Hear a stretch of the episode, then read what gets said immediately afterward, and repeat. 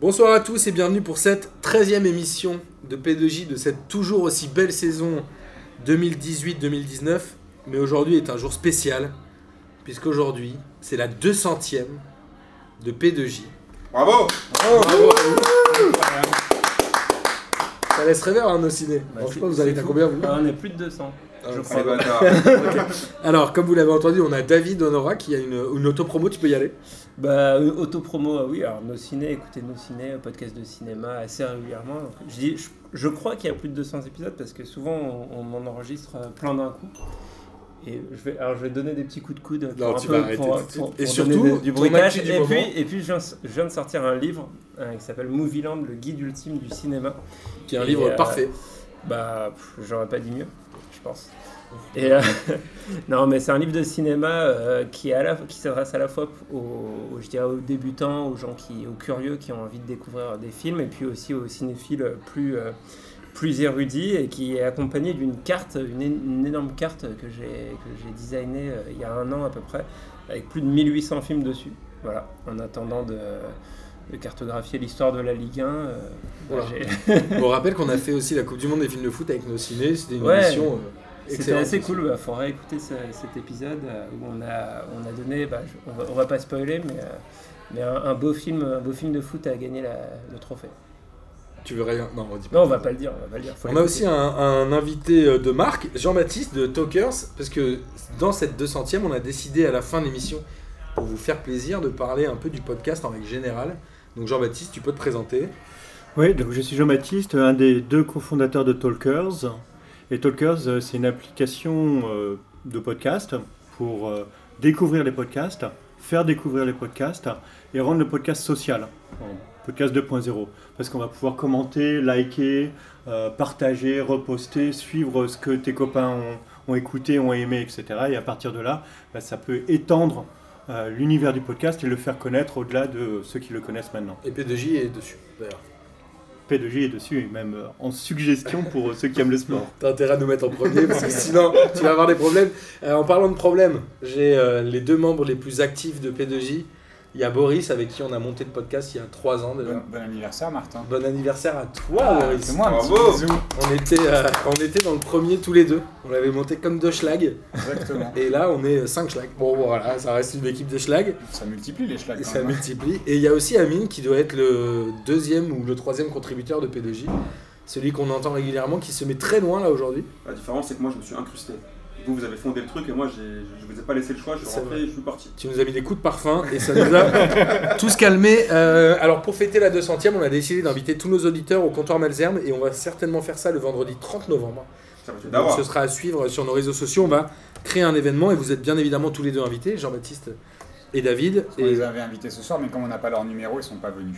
Moi j'ai des... Ah, de tout le monde. Euh, personne n'est venu ce soir. on Non, j'avais mis du assez parfum. de- Pourtant, il avait mis du parfum. Ah, c'est pour ça que tu avais mis du parfum. Ah oui. C'était parce que tu étais passé au Et relais je vous- de, de Orly, moi. Et je vous rappelle que a été lancé officiellement ce week-end le sponsoring euh, du Chenvière les Louvres FC avec une superbe conférence de presse et une web série qui va sortir avec Genside d'ici la, mois- la fin du mois de novembre et on a passé un très bon moment euh, à Chenevière sous la pluie à chanter et à cramer des fumigènes verts samedi, n'est-ce pas Amine? C'était magnifique. Ça, le, le vrai football. Ouais, par contre Amine sur les blagues euh, en tant que cop, on repassera campeur, Franck Dubosc, bon, je la garde pour les gens qui ont compris. Euh, alors, on va quand même parler de foot puisque c'est le thème de l'émission. Le foot, on va démarrer par la Ligue des Champions et on va parler de, enfin, de la Ligue des Champions et de l'Europa League. Et on va parler évidemment des clubs français qui ont été euh, encore une fois catastrophiques, un peu comme la dernière fois. Après, on va faire un grand tour de la Ligue 1 et on finira par le débat sur les podcasts. Ligue des Champions, messieurs. Monaco qui prend 4-0 à domicile contre Bruges. Je crois qu'ils prennent 3 buts en 12 minutes, quelque chose comme ça. Monaco, c'est. Combien ils ont de points? 1 point? 0 Franchement, on est obligé vraiment de le dire. Ils ont un point. Ils ont un point, donc Monaco qui est officiellement éliminé de la Ligue des Champions, non On pas de l'Europa League. pour toi quand tu dis ça. Pas du tout, mais euh, Ils sont voilà. éliminés de tout, non? Ils sont éliminés de. De la vie, c'est la vie. Non, ils sont euh, qualifiés en Ligue 2 pour la saison prochaine. En gros, est-ce que Monaco a une chance de se qualifier même en Europa League On reparlera de la partie Ligue 2 euh, quand on parlera du championnat. Ils sont à 3 points de Bruges. Il leur reste à jouer Dortmund et l'Atlético. Monaco, c'est quoi ces derniers euh, Est-ce que c'est une vraie question Bah, je sais C'est pas, une vraie ouais. question. Et surtout, franchement, il ferait mieux de pas se qualifier. Quoi. Enfin, la, il- la priorité, c'est de rester en Ligue 1, je pense, pour eux. Et euh, ça serait limite un. Enfin, je pense qu'ils vont rentrer dans, un, dans une grosse, grosse galère, donc ça va être difficile de sortir. Le problème qui, va se poser pour Monaco, c'est pas tant un problème sportif, c'est un problème économique. C'est-à-dire que s'ils ne se qualifient pas pour l'Europa League, je ne sais pas comment ils vont faire pour garder euh, les joueurs qu'ils ont encore euh, après le mois de décembre. C'est-à-dire que si tu veux espérer te maintenir en Ligue 1, pas descendre, c'est-à-dire qu'il faut garder tes joueurs, parce que si, si tu ne te qualifies pas, comment tu les retiens? Et si tu les retiens pas, comment tu arrives à rester en Ligue 1 ça, ça commence à devenir compliqué. Je pense qu'ils ont vrai, il y a un vrai enjeu pour eux à, à se qualifier pour l'Europa League, au moins pour garder leurs joueurs. hein. Mais qui va acheter un joueur de Monaco là au mercato d'hiver Ah bah il y a des bonnes affaires, il y a quand même des bonnes affaires. Hein. Non, mais Boris, Ah, Ok, donne-moi un nom. Falcao, euh, il reste encore, à- ça, ça reste un joueur attractif euh, qui peut, qui peut ra- ramener de l'argent à Monaco. euh, Genre Ronny Lopez, tu penses qu'il peut. il Ronny Lopez, euh. Tillmans, bah, il est blessé en même temps Ronny Lopez. hein. Il traîne une blessure. euh, Ouais, ce que je veux dire, c'est que tu l'achètes pas en hiver quoi. Non, mais je crois que Boris il est trop occupé avec le rugby en ce moment. Parce que là, là Monaco, ils sont, ils sont même plus à l'Europa League ou pas Europa League. Là, en fait, il y a Vassiliev qui est en GAV. Ouais. Il, y a, il s'est pris un traquenard, on dirait un épisode de, de Narcos ou je sais pas quoi. Il s'est pris un, un, un traquenard par le prince Albert. En gros, il va le forcer à vendre. Faut arrêter de se mentir, là, il est en train de le forcer à vendre. Tu le mets en GAV à, à Monaco, c'est c'est quoi le but? Et je pense que là, cette saison à Monaco, c'est la saison horrible. Thierry Henry. On en reparlera avec le match contre le PSG mais là, je, mais là, je euh, pense que là, même- catastrophique. on est- on n'est même plus là. Une question d'oseille, de ce qui. Est-ce que ça va permettre de. là, C'est même plus une question de savoir si la- l'argent c'est important. Ils sont foutus, c'est mort dans le film. Qu'ils oublient la Coupe d'Europe, qu'ils oublient tout, qu'ils se concentrent sur le Donc on championnat. est d'accord tous pour dire que Monaco n'a même pas intérêt à être qualifié en Europa Mais League. Enfin, Monaco, ils ont, au pire, pas ils d'accord. feront ils ont un, 17 joueurs blessés. ils feront un tour de qualifier avec qui 16ème. Avec, euh, des, des- avec les, U, les U12. Non, mais ça, je suis, ça, moi, je partage ton avis.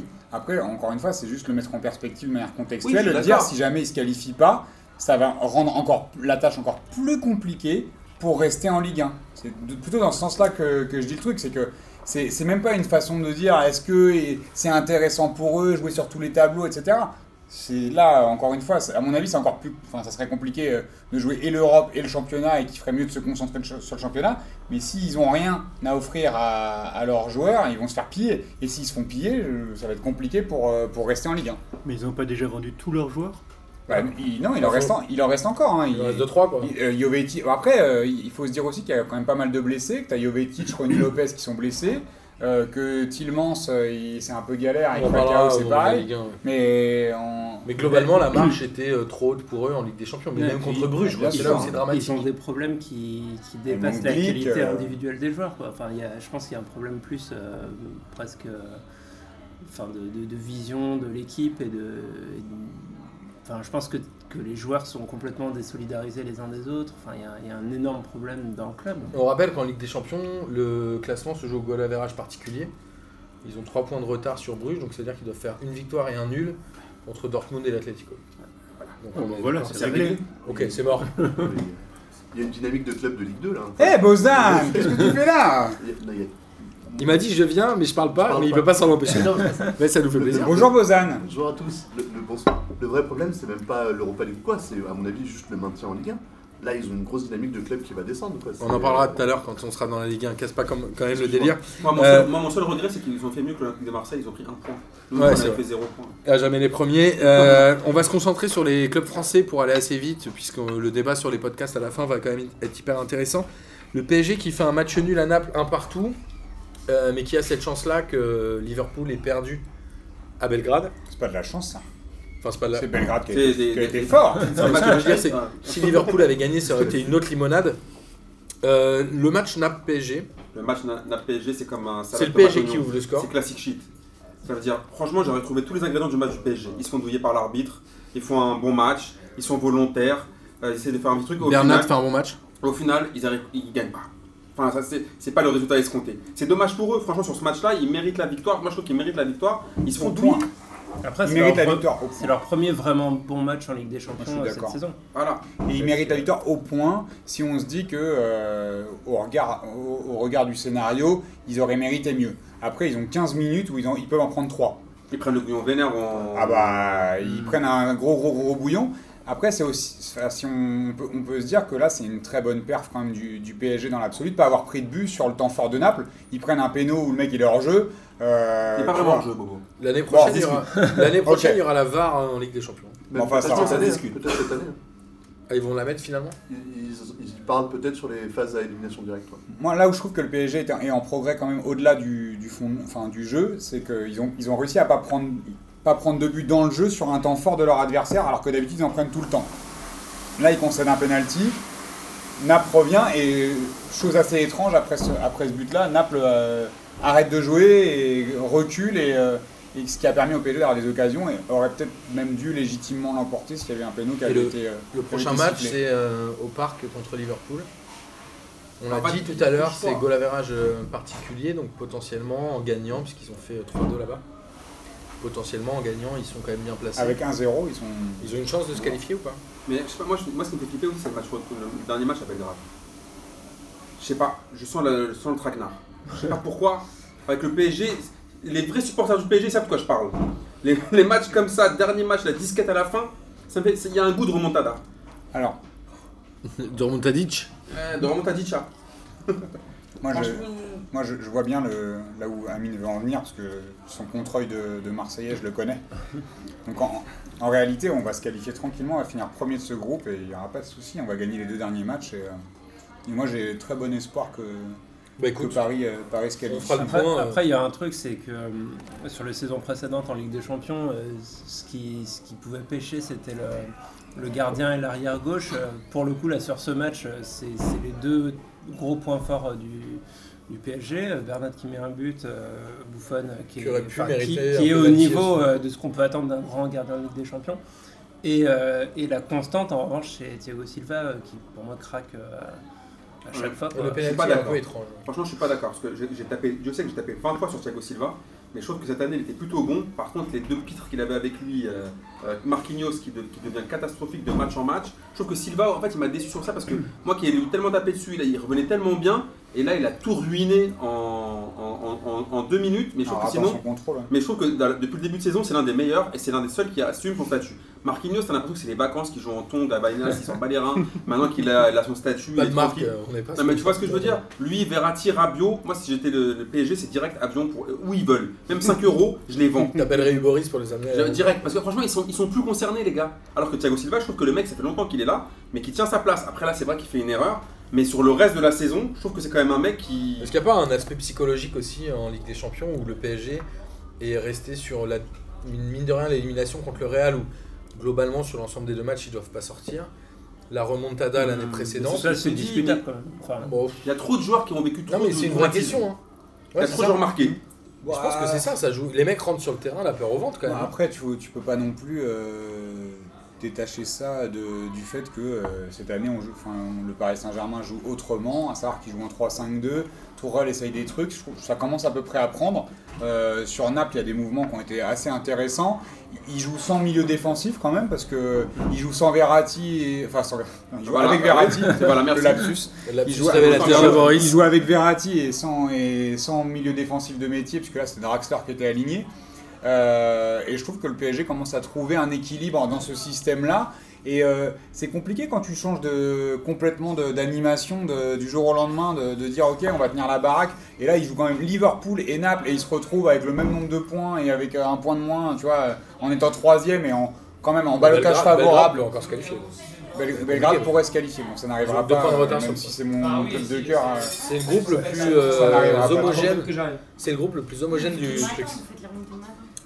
Non, après, après il y, a un- il y a un autre truc, c'est euh, c'est la question de l'arbitrage. euh, et, et moi, ça, ça m'évoque un truc, c'est- c'est- c'était à peu près le même problème euh, à l'époque, euh, à, la grande époque de Lyon en Ligue, en Ligue des Champions, en championnat.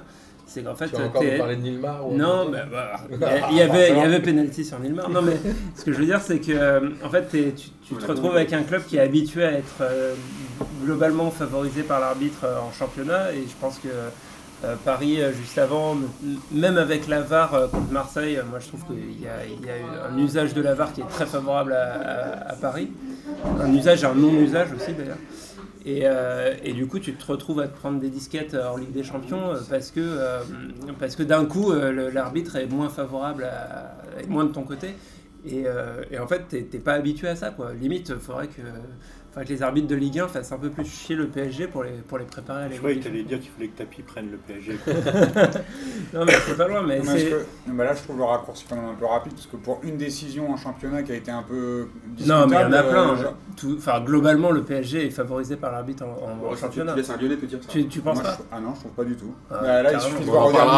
parlera on parlera de Monaco, mais moi je trouve pas du tout. Je trouve que la On parlera de la VAR. elle est hein. en train de montrer que ça fonctionne très bien et qu'il y a, il y a beaucoup de choses euh, très positives à prendre dans la VAR. Et il y a un exemple. N'en déplaise à un peu fil.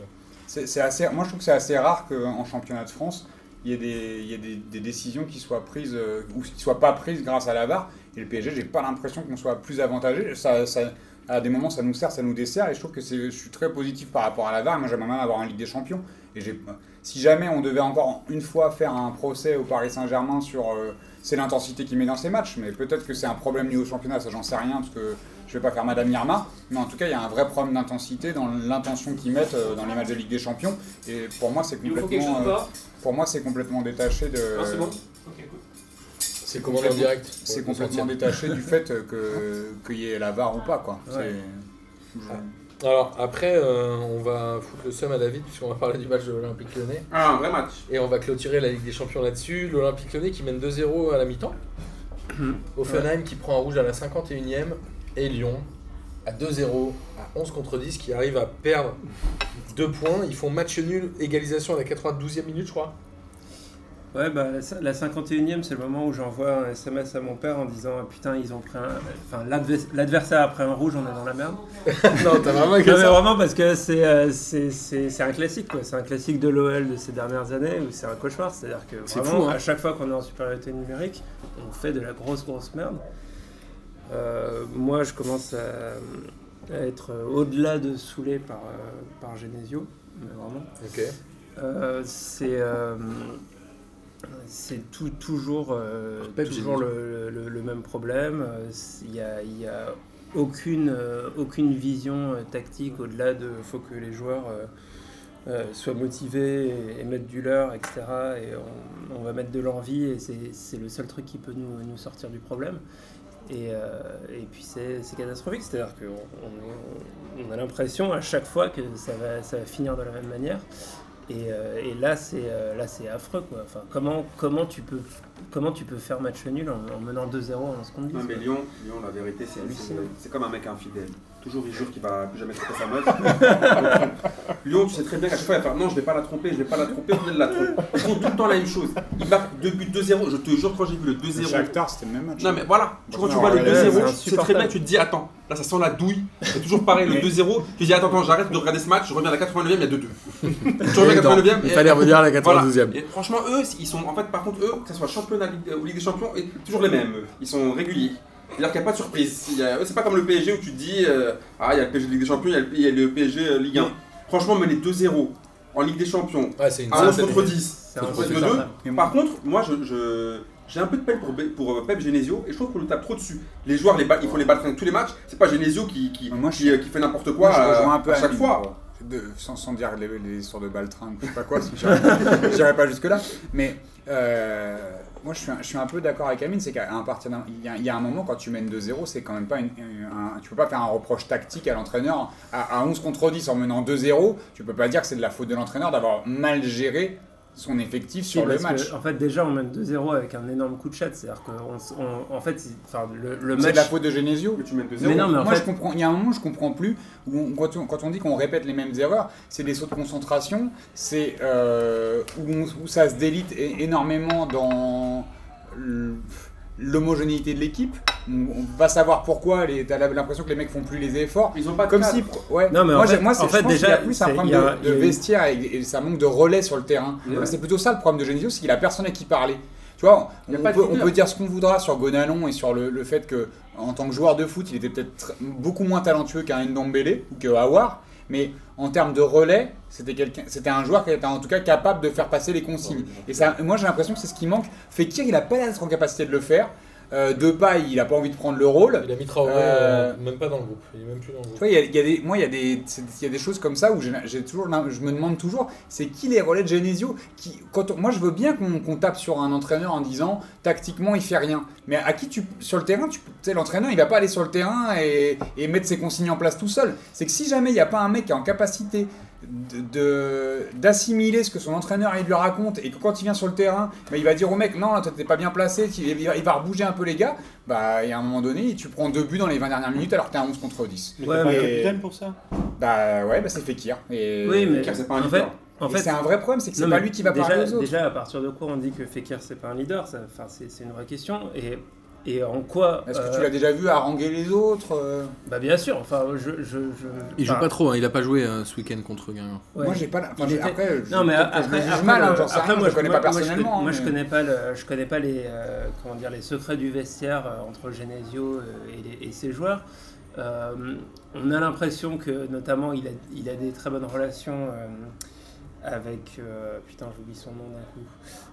Le défenseur central justement qui a été Marcelo rajouté avec Morel Morel. avec Morel qui a été rajouté dans la défense centrale, justement, parce qu'en fait, ce qui se passe euh, sur ce match, c'est qu'il il, il met en place un- une nouvelle composition euh, qui n'avait pas été mise en place avant dans la saison, un 3-5-2, Ah, Blanc. Euh, pour où, il- où il ajoute euh, du coup Morel dans la défense centrale avec, euh, avec Marcelo et Deneyer.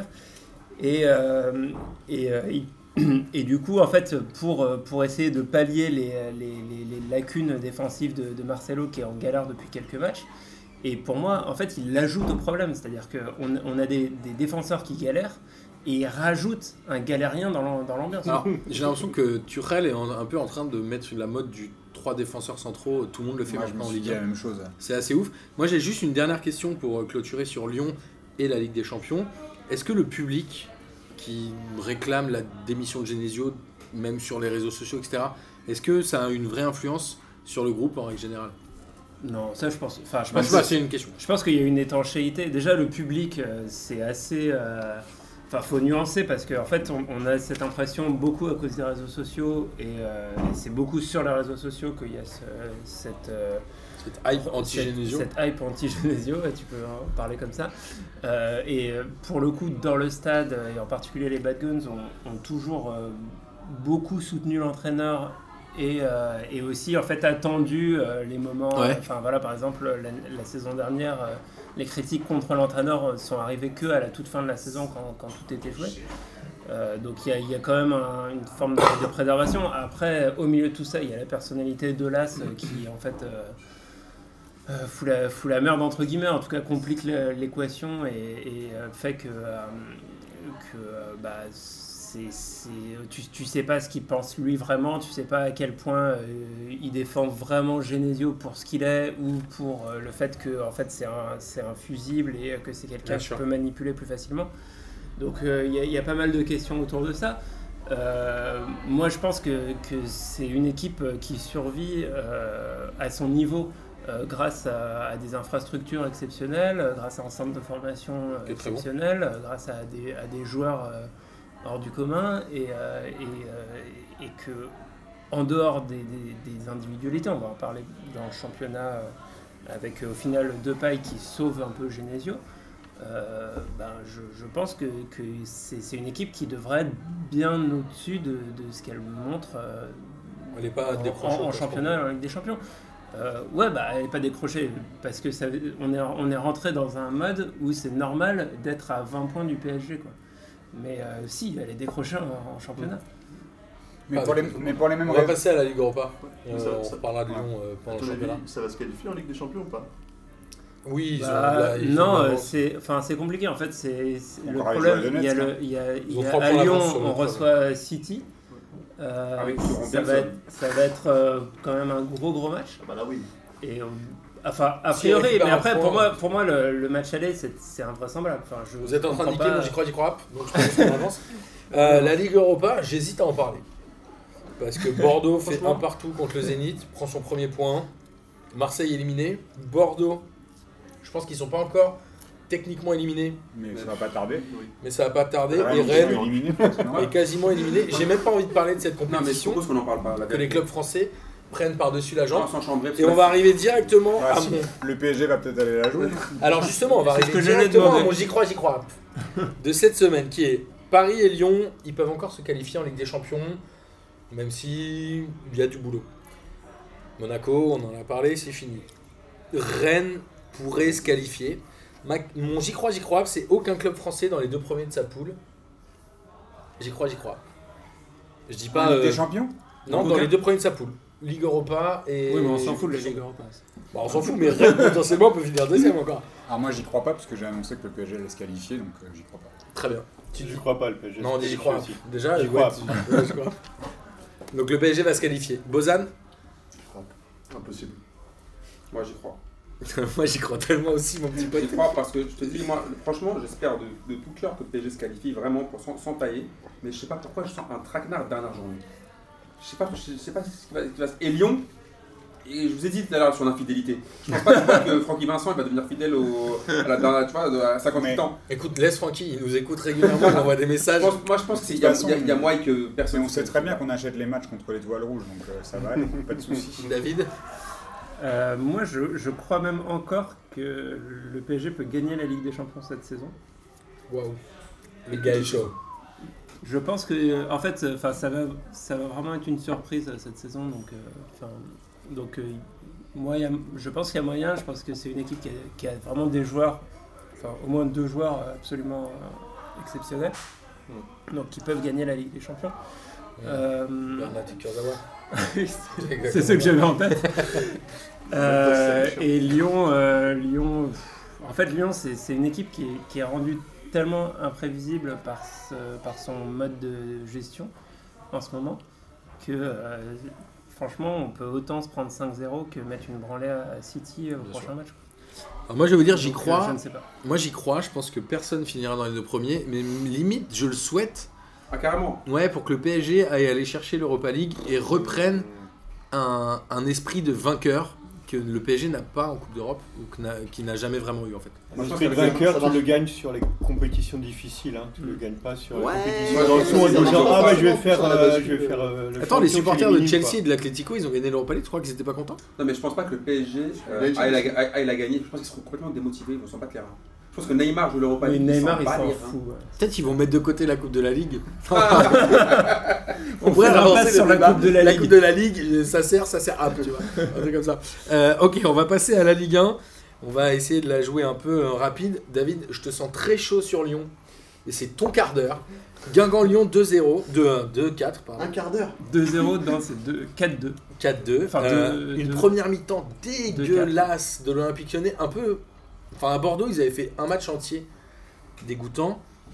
Guingamp qui mène 1-0 avec un but de, de Thuram. Hum, hum. Marcus. Et ils étaient vraiment la tête sous l'eau en première mi-temps. Mais au retour des vestiaires, le réveil de Memphis Non, mais qui en fait fait, euh, deux buts de passe décisive avec un coup franc en pleine lucarne assez un, ouais, le coup franc est fou. Ouais, incroyable. Vraiment, vraiment dingue. Mais euh, en fait, ce match, euh, c'est-à-dire que euh, on est, on est sur une première mi-temps, euh, mais alors vraiment, vraiment dégueulasse Raté de de, de l'OL, qui est aussi dû au fait que euh, Un Genesio. Non, mais au fait que Guingamp joue, son- joue tout. euh, Enfin, ils, ils se sont déchirés en fait sur la première mi-temps et, et du coup, ils ont vachement payé physiquement. On rappelle qu'ils étaient avec période, C'est euh, l'histoire de la vie de Guingamp depuis le début de la saison. Et qui arrive euh, lundi. Là, ils avaient un intérimaire. En fait, c'est vraiment chaud pour eux parce que euh, pour Guingamp parce que en fait, ils, enfin, même maintenant psychologiquement, ils peuvent se dire que, enfin, même en, même en se défonçant euh, sur les sur les matchs, ils, ils peuvent se prendre des branlées.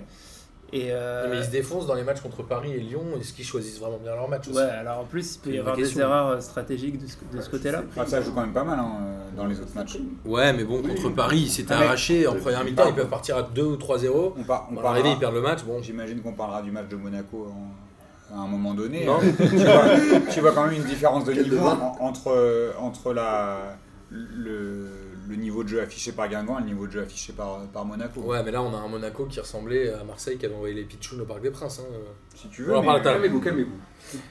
Côté Guingamp, Guingamp, franchement, il y a des de- joueurs qui- euh, il y a des joueurs qui jouent. Rebocho, c'est un bon joueur. euh, Marcus Thuram, c'est un bon joueur. euh, Marcus Thuram, c'est un vrai bon joueur. C'est des joueurs qui méritent d'être, hein, c'est maintenu. juste Le seul problème de Marcus, de Marcus Thuram, c'est qu'il faut qu'il apprenne à gérer ses efforts et qu'il y a pas un match de foot, c'est pas 45 minutes. Oui, c'est ça, c'est vrai.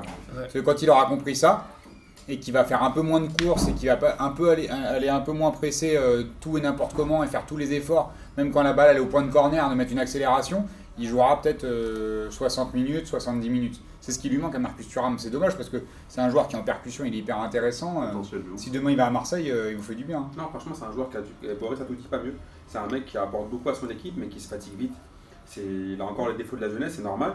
Il va apprendre, mais si tu as un entraîneur qui le drive bien et qui le conseille bien, je pense que d'ici les 3 ans, il peut faire un, un truc sympa. Je pense, je pense qu'au niveau d'état d'esprit, c'est un bon joueur, mais le, le coaching Camboiré qui était. euh, on- Combat, combat. Ouais, c'était pas forcément pour lui et ça l'a un On peu. verra ce que donne euh, Gourvenec. ouais. Pour le Mais coup. enfin, mais Ah, attends, attends, il va dire Par contre- on sort pas avec son ex. Ouais, mais c'est, c'est- franchement, ouais, mais non, Gourvenec, c'est n'importe quoi. Au bout d'un moment, ils allaient nous ramener qui? Elibo. Faut arrêter de ramener les, en- les entraîneurs claqués de Ligue 1 là, de, qui servent à rien. Un peu de nouveauté, un Gourvenec, peu il est de. claqué. Vas-y, arrête avec Nouvelle. Il a eu une hype à un moment sur tout le monde. Toi, c'est le nouveau Bielsa, il, était, il est Ah, pété. Faut arrêter. Bah, la nouveau. Bielsa, c'est pas un compliment. Ouais, mais faisant, ouais, mais- Gourvenec, de la fraîcheur. Mais Vas-y, arrêtez. entre dire que c'est le coach de l'année, euh, Franchement, il a pas été survendu un peu bobo à un moment, Gourvenec. Ils peut-être. nous ont pas un peu menti sur lui. Alors, c'est pas, si jamais il a été survendu, c'est pas pour autant que ça en devient un coach de merde. Non, mais c'est pas ça, mais c'est pas Non, mais il y a un moment donné- une révolution. C'est pas de Guingamp, ils sont 20e, ils vont pas, ils, vont viser l'Europe hein, demain. Mais justement, leur faut, sauver. moi je pense qu'il leur faut, il leur faut un soldat là. Il leur faut un mec qui a Ils en avaient un. Non, non, mais non, arrête, lui, c'est même pas un soldat, lui, c'est, ça n'a rien à voir. Si j'étais comme toi, je ferais une analogie avec une meuf, mais je vais pas le faire. mais globalement, quand tu te prends un sachet, tu retournes vers les ex pour te rassurer un petit peu. Et je pense que, je pense que le retour vers Gourvenec est jamais tout à une fait bonne idée, ça. logique.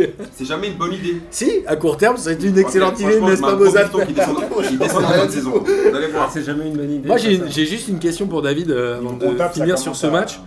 Globalement, Depay, quand il a décidé de prendre les choses en main, il a réglé l'affaire euh, tranquillement. Mais est-ce qu'il y a un problème euh, Dombélé à Lyon? Problème, Dombele Non, mais le- Non, alors, pour moi, Il est sorti vénère? Non, mais enfin. Bah, je demande aux Lyonnais, les gars. moi, je- Et oui, ça existe. Non mais moi je, je, je, je comprends pas le... et pareil ça c'est un peu le, le- peut-être le rapport. Alors après il y a, il y a un aspect sur lequel euh, Genesio euh, en fait s'en s'en sort plutôt bien, c'est justement sur la gestion psychologique euh, de joueurs comme Depay euh, qui ont un énorme melon et peut-être qu'il a une stratégie un peu similaire avec euh, Dombele qui dont je connais pas très bien la personnalité. Et qui apparemment a pris le melon après. euh, Mais voilà, enfin, qui, est, qui est quand même un joueur, euh, qui est quand même un joueur extraordinaire, qui, euh, qui est à la fois, euh, euh, comme dirait euh, Didier Deschamps, euh, sur le plan euh, tactique euh, et physique.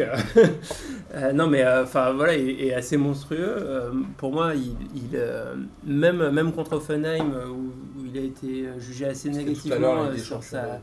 Non mais en fait, sur les, en fait, il se fait, il se fait changer sur les deux matchs. Alors que moi, je le trouve euh, plutôt excellent en fait sur les deux matchs. Euh, donc, euh, qu'est-ce qu'il y a derrière Est-ce que est-ce qu'on attend plus de lui Est-ce qu'on que veut le revendre euh, au mercato d'hiver aussi? Oh non, non, non. Enfin, si, pour ça, il faut là, c'est pas, là, c'est pas possible. Enfin, je veux Je sais dire, pas, c'est- non. mais c'est un mec. euh, là, lui, il va direct. Il est dans la lignée des précédents Lyonnais qui vont direct dans un, club top 5. euh, Enfin, pour moi, c'est un De toute énorme. façon, joueur. il restera pas à la fin de la saison. Tu penses? Bah, Oui, Olas après- a déjà dit que. Enfin, il, a, il a déjà dit Voilà, s'il a dit mettez l'argent, je le vendrai. Hein. l'argent, il a même dit le PSG, il n'y a pas de souci. Et, euh, et ce que j'allais dire, c'est le, le, Paris le aurait- club qui serait bien inspiré de le prendre. Paris c'est le aurait tout PSG. intérêt. Mais même au Ouais, mercato c'est sûr. d'hiver. Parce qu'ils veulent un, ils veulent un 6 au mercato d'hiver si jamais. Il pourra pas jouer avec des Mais champions. qui peut pas jouer à la Ligue des Champions, c'est chiant. Pourquoi ils pourraient pas Si tu Bah, peux, bah, si. rappelle les règles. hein. Maintenant, on- tu peux. C'est je un joueur qui a joué l'Europa League qui peut T'es jouer avec des champions et aucun joueur qui a déjà joué avec des champions. Pas sûr. Moins que les règles aient c'est changé, c'était ça ouais. l'année dernière. Non, non, Ah, non, les je règles- pense Il pas. me hein. semble que les règles aient changé. Elles ont changé, je pense. Tu, tu peux jouer avec des champions avec deux clubs différents. Datagroom Dans ta groupe, je pense Non, que, tu bah, peux jouer la Ligue des. Champions avec un autre club si tu as joué l'Europa League avec un autre club. Non, Je pense pas. hein. Je pense que le Datagroom, il va, il bien Je te pense, calmer. que, je pense que tu devrais bien refaire tes comptes. Ouais, ouais, ouais. Parce que là, ça Là- devient n'importe Ah quoi. là, c'est- Première année de PDG, on est en 2015, les règles n'ont pas changé. Bah, c'est sûr que ça change tout. Quoi. S'il peut, euh, s'il Moi, il peut me jouer à la semble- Ligue des Champions, Moi, il me semble justement partie de saison. que c'est la première année où c'est possible. Ah, ça c'est possible. Il me semble. Ce sera une question de quiz de Lucas Moulox. euh, et Mais en donc, tout cas, euh, Lyon donc, qui non, fait quand même le- la bonne bon. affaire de cette semaine. Puisqu'on rappelle que Lille et Montpellier non. Enfin, Montpellier Non, mais euh, oui, et en plus, en étant passé euh, pas très loin de refaire euh, un coup à la, à la lyonnaise, notamment, enfin, on, on menait 3-1, on prend un penalty tout pourri, et le- on aurait pu se refaire reprendre. Grâce, avant le coaching, euh, le coaching gagnant de, de Pep, de faire rentrer, euh, de faire rentrer euh, Moi, je trouve que vous enflammez un peu trop sur Ndombele. Hein. Attends, attends, juste un truc parce que c'est important. Là, je vois tout le monde euh, Moi, je Ah, ne sais pas encore si ça va être Essien ou Jean de Macoun. Franchement, la vérité, là. Ah, les deux étaient des bons joueurs. Non. Jean 2. Non, non, non. C'est pas Jean 2. Enfin, moi, j'ai jamais vu Jean 2 faire des trucs comme. Ouais, euh, mais je trouve que là, tout le monde s'enflamme sur lui direct. Genre de le Real, il était là. Hein. Ouais, ouais, mais enfin, ah, que contre le Real alors. Parce que... Donc, il faut, faut attendre de voir. Moi, je pense Ouais, qu'il ne faut pas se manger une douille. On verra. On rappelle que l'année dernière, Amine disait euh, Mbappé. On va attendre de voir si c'est un bon joueur. Euh, on alors, peut attendre, on peut attendre, attends, mais juste, on, Si, peut, si. on peut attendre de voir, mais Bah, attends, moi, j'attends de voir en Ligue des Champions s'il est, Bah, est si fort que ça. Mbappé, t'attends toujours son match référence. Euh. En Ligue des Champions, j'attends toujours. Ouais. moi je trouve que Ndombele il a quand même des grosses prédispositions pour être un joueur exceptionnel. euh, En Ah, J'ai tout pas, cas, dit- j'ai pas dit qu'il c'était sûr. En tout cas, dans, dans ce qui- dans ce qu'il arrive à concentrer comme qualité de puissance, de technique, de vision du jeu, de casser les lignes, je trouve qu'il il a, il a quand même, il est très très très très complet par rapport au profil qu'il a et juste sur son évolution depuis qu'il est arrivé d'Amiens euh, en août l'année dernière, Ouais. c'est assez Là, exceptionnel. j'ai dit, il faut juste voir s'il va Il devenir fait, il Essien fait, il fait très plaisir. devenir Jean de Macoun. Ah, là, il est plus, moi Là, je il est trouve plus qu'il est plus euh, sur les rails de Essien que les rails de Jean Mais de. moi je me souviens des Kader Keita, les, hein, tous les mecs comme ça qu'on annonçait des monstres, au final ils sont devenus quoi? Ils sont, ils, sont Non. devenus, ils sont devenus moins bons quand ils sont arrivés à Lyon, mais euh, là pour l'instant, Ndombele il est fort depuis qu'il est à Lyon. Euh, Oui, c'est ça. c'est- C'est-à-dire que Ah, les, les, c'est un les bon mecs. pour l'instant. Donc tu parles, c'est des mecs qui étaient. Les mecs- les mecs que- les mecs que tu cites, euh. Non, mais les mecs que tu cites, en plus, pour moi, c'est la, la sorte de filière de blanchiment d'argent euh, euh, souvent de- euh, de c'est des, c'est des mecs qui viennent de Lille, euh, cinéma, qui vont à Lyon et qui deviennent des énormes tocards alors que c'était des, des soi-disant des, des pépites. c'est figurants. qui sur l'autre frère. Pour moi, Parle pour moi, il y a- Bonnemer. pour moi, il y a eu des grosses douilles euh, vraiment sur, ce- sur cette Il y a eu du euh, sur cette. Ah ouais, C'est c'est vrai. familial. Mais, euh, mais euh, pour le coup, Dombele, il est exceptionnel à Lyon et euh, de manière. euh, Enfin voilà. Non, Moi, ça- j'émets des réserves sur la personnalité. J'ai mis des réserves sur la personnalité du bonhomme, mais après on verra. En haut du classement, Il émet des réserves. non mais c'est vrai, il a l'air d'être une mentalité un peu chelou quoi. Non, mais comme ça, tu vois, ça a clos le débat. En fait, c'est comme ça qu'il faut faire, Jean-Baptiste. Tu sors une énormité, comme ça, le monde fait. Genre, wow. On est, on est à ça de quelle belle salope apparemment.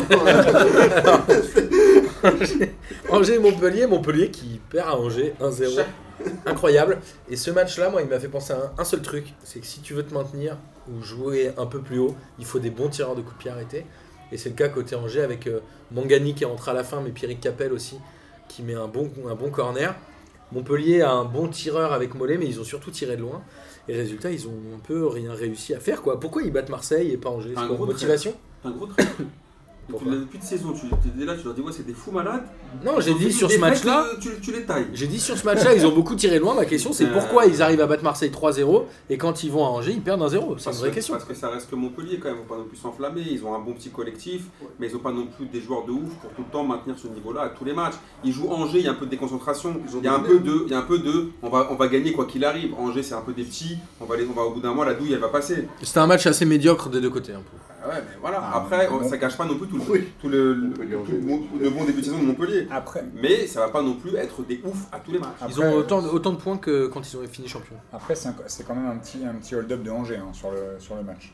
Ouais, après Montpellier a pas été non plus hyper Non, non. dangereux, ils ont tiré loin. Non, mais de là, tu ouf. vois, de là à dire que tu sais, Montpellier, ça y est, la hype a l'air Non, ça s'est joué au coup de pied arrêté. Je trouve qu'il fait. Ouais, il j'ai fait- pas dit ça. Bah, on parle de médiocrité quand même. Non, lui c'est lui qui les a lâchés. Ouais, Il a son Marseille club. parle de médiocrité non, concernant j'ai dit Montpellier. que Moi, je suis pas J'ai d'accord. dit que hein. c'était un match médiocre et ça se joue à la motivation par rapport à Marseille.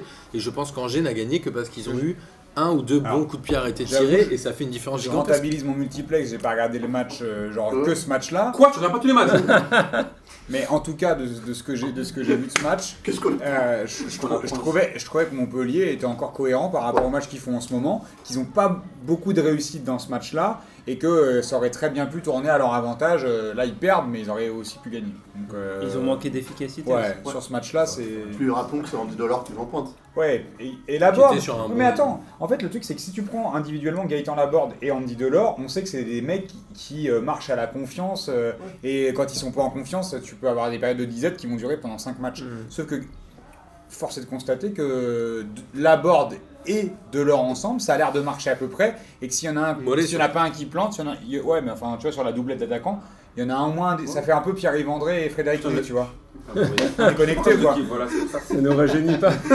Non, mais il y a un peu En de la- vrai, en vrai, une- Mollet, c'est le maître à jouer de quand même. Ouais, mais il y, a une, il y a une complémentarité un petit peu comme ça. Un tu peu vois, Santos Fro. Everton Souza. Euh, alors si on continue à suivre le classement, Lille fait 0-0 contre Strasbourg et ils ont eu beaucoup d'occasions quand même. Ouais, super match en plus. Mais le gardien de Strasbourg, Sels, qui a sorti Énorme. 2-3 énormes occasions. Et est-ce que juste il marque le pas Lille ou c'est juste de la malchance? Pour moi, c'est le, le, le club intéressant du début de saison, en tout cas. Galtier fait encore des miracles avec un effectif, franchement, qui est pas incroyable non plus. Euh, tout le monde est maximisé, euh, c'est, ça joue plutôt bien. Moi, je- moi, j'espère qu'ils finiront dans les 5 premiers. Le club intéressant, Bon, il y a à, des part, chances. à part ceux- celui qui a gagné 13 matchs sur 13, euh, Je vois pas de quoi tu parles. Ils vont à Nice euh, la semaine prochaine. Enfin dans deux semaines pardon. Moi qui suis pas un très grand fan de, de Thierry Loret, c'est- pour moi c'est un énorme coup de Thierry Loret sur celui-là parce qu'il a, il a très bien compris comment fonctionnait Lille, à savoir que c'est une équipe qui joue très vite vers l'avant, en Il a contre, et il a joué très bas, Il a mis un bon à- but, en, défend- en défendant à 5, 5-4-1, il a fermé et il s'est rien passé. Enfin, il a pas le gardien, euh, il en prend deux ou trois. hein. Peut-être, mais Ouais, c'est un tout aussi, c'est-à-dire qu'ils ils ont, Ouais, ils quand même euh, concédé peu d'occasions par rapport à ce que Lille se procure d'habitude, et qu'au final ça fait zéro but quand même pour Lille.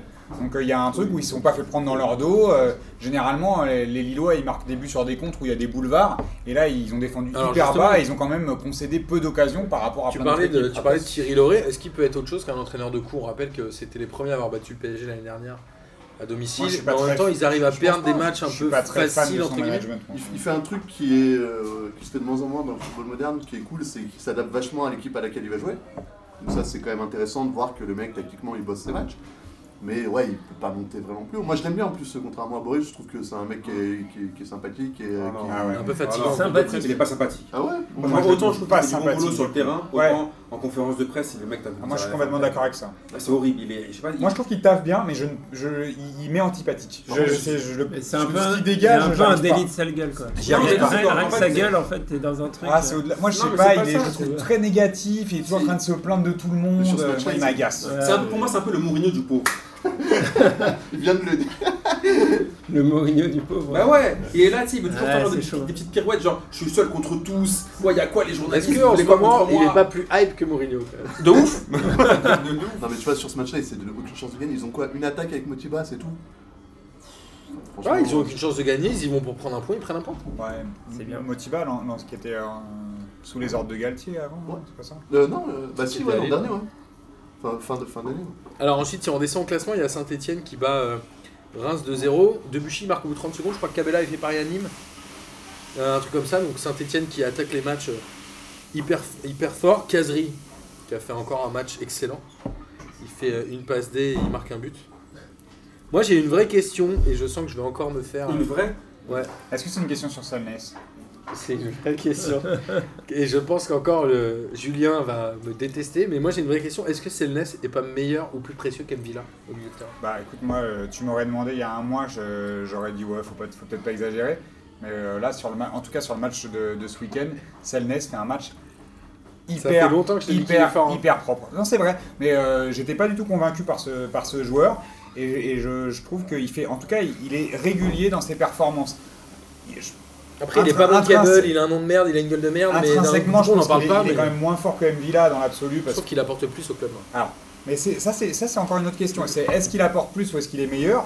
On est sur. J'ai dit euh, plus précieux que Mvilla. Ouais, mais finalement, la Selness en ce moment, il est, il est plus précieux qu'Mvilla dans. Sur les mots. dans- Ah bah, Bah oui, mais c'est, Précieux. mais c'est là où c'est important parce que je trouve qu'il est, il est décisif. Là, c'est lui qui, in- qui intercepte le, le ballon sur, euh, sur le but de Casery et qui lui remet. Ouais.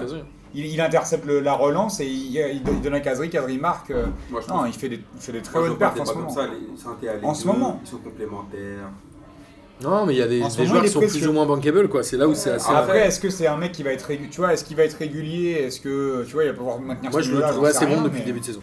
Et en tout cas, juste à noter côté Rémois, même à 2-0, je trouvais qu'ils n'avaient pas lâché. Ils ont essayé de continuer à pousser, à marquer des buts. Il y a deux joueurs qui sont forts. Il y a Mendy, le gardien.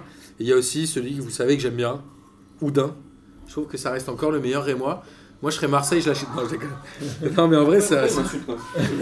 mais en vrai, ça reste un Ils très bon des- joueur. Ils ont des joueurs intéressants. Ouais, ouais. Tu vois, d'avoir fait, d'avoir fait venir Romao cette année, c'était, c'était malin quand même de la part de, de, de Reims. hein, parce que tu vois, tu montes de Ligue 2 comme ça, tu as besoin de, t'as besoin de taulier. Ils avaient été chercher Marvin Martin l'an dernier, ils ont Chavaria à devant. C'est, c'est des mecs qui font quand même le taf pour une équipe comme Reims, où finalement je trouve que ça reste assez cohérent pour, un- pour une équipe de promu en tout cas. On verra euh, comment ils s'en sortent, euh, puisqu'ils reçoivent Guingamp. euh, là, c'est un peu le match de la peur. À, à côté de ça, il y a Nice qui a gagné 1-0 à Nîmes. Alors, euh, Nîmes a fini à 9 Ouais, c'est à la mi-temps. C'était Match n'importe quoi. dégueulasse. Bon, Loïc Landre, il fait un découpage en règle. Il avait, pris, il avait fait exactement le même tacle avec Lens en Ligue 2 euh, l'année dernière ou il y a deux ans. Il avait pris 7 matchs. Là, c'est un scandale. T'as vu ce que son entraîneur- Giorgetti. t'as vu ce que son Il entraîneur a a dit dit il faut, je vais l'aider à comprendre Il qu'il dit, faut il pas. dit, je comprends même pas pourquoi il a fait ça, on sait même pas ce qui lui est passé par la tête. euh, peut-être- qu'il en a plein. il le, Ouais. Mais il le découpe, c'est. euh, Mais qu'est-ce qu'on retient de ce match euh, Balotelli sert à rien, Ah, ça on est d'accord. À un moment, Qu'est-ce qu'on peut avoir d'autre Moi, Malangsar, je trouve que c'est un très bon joueur à Nice.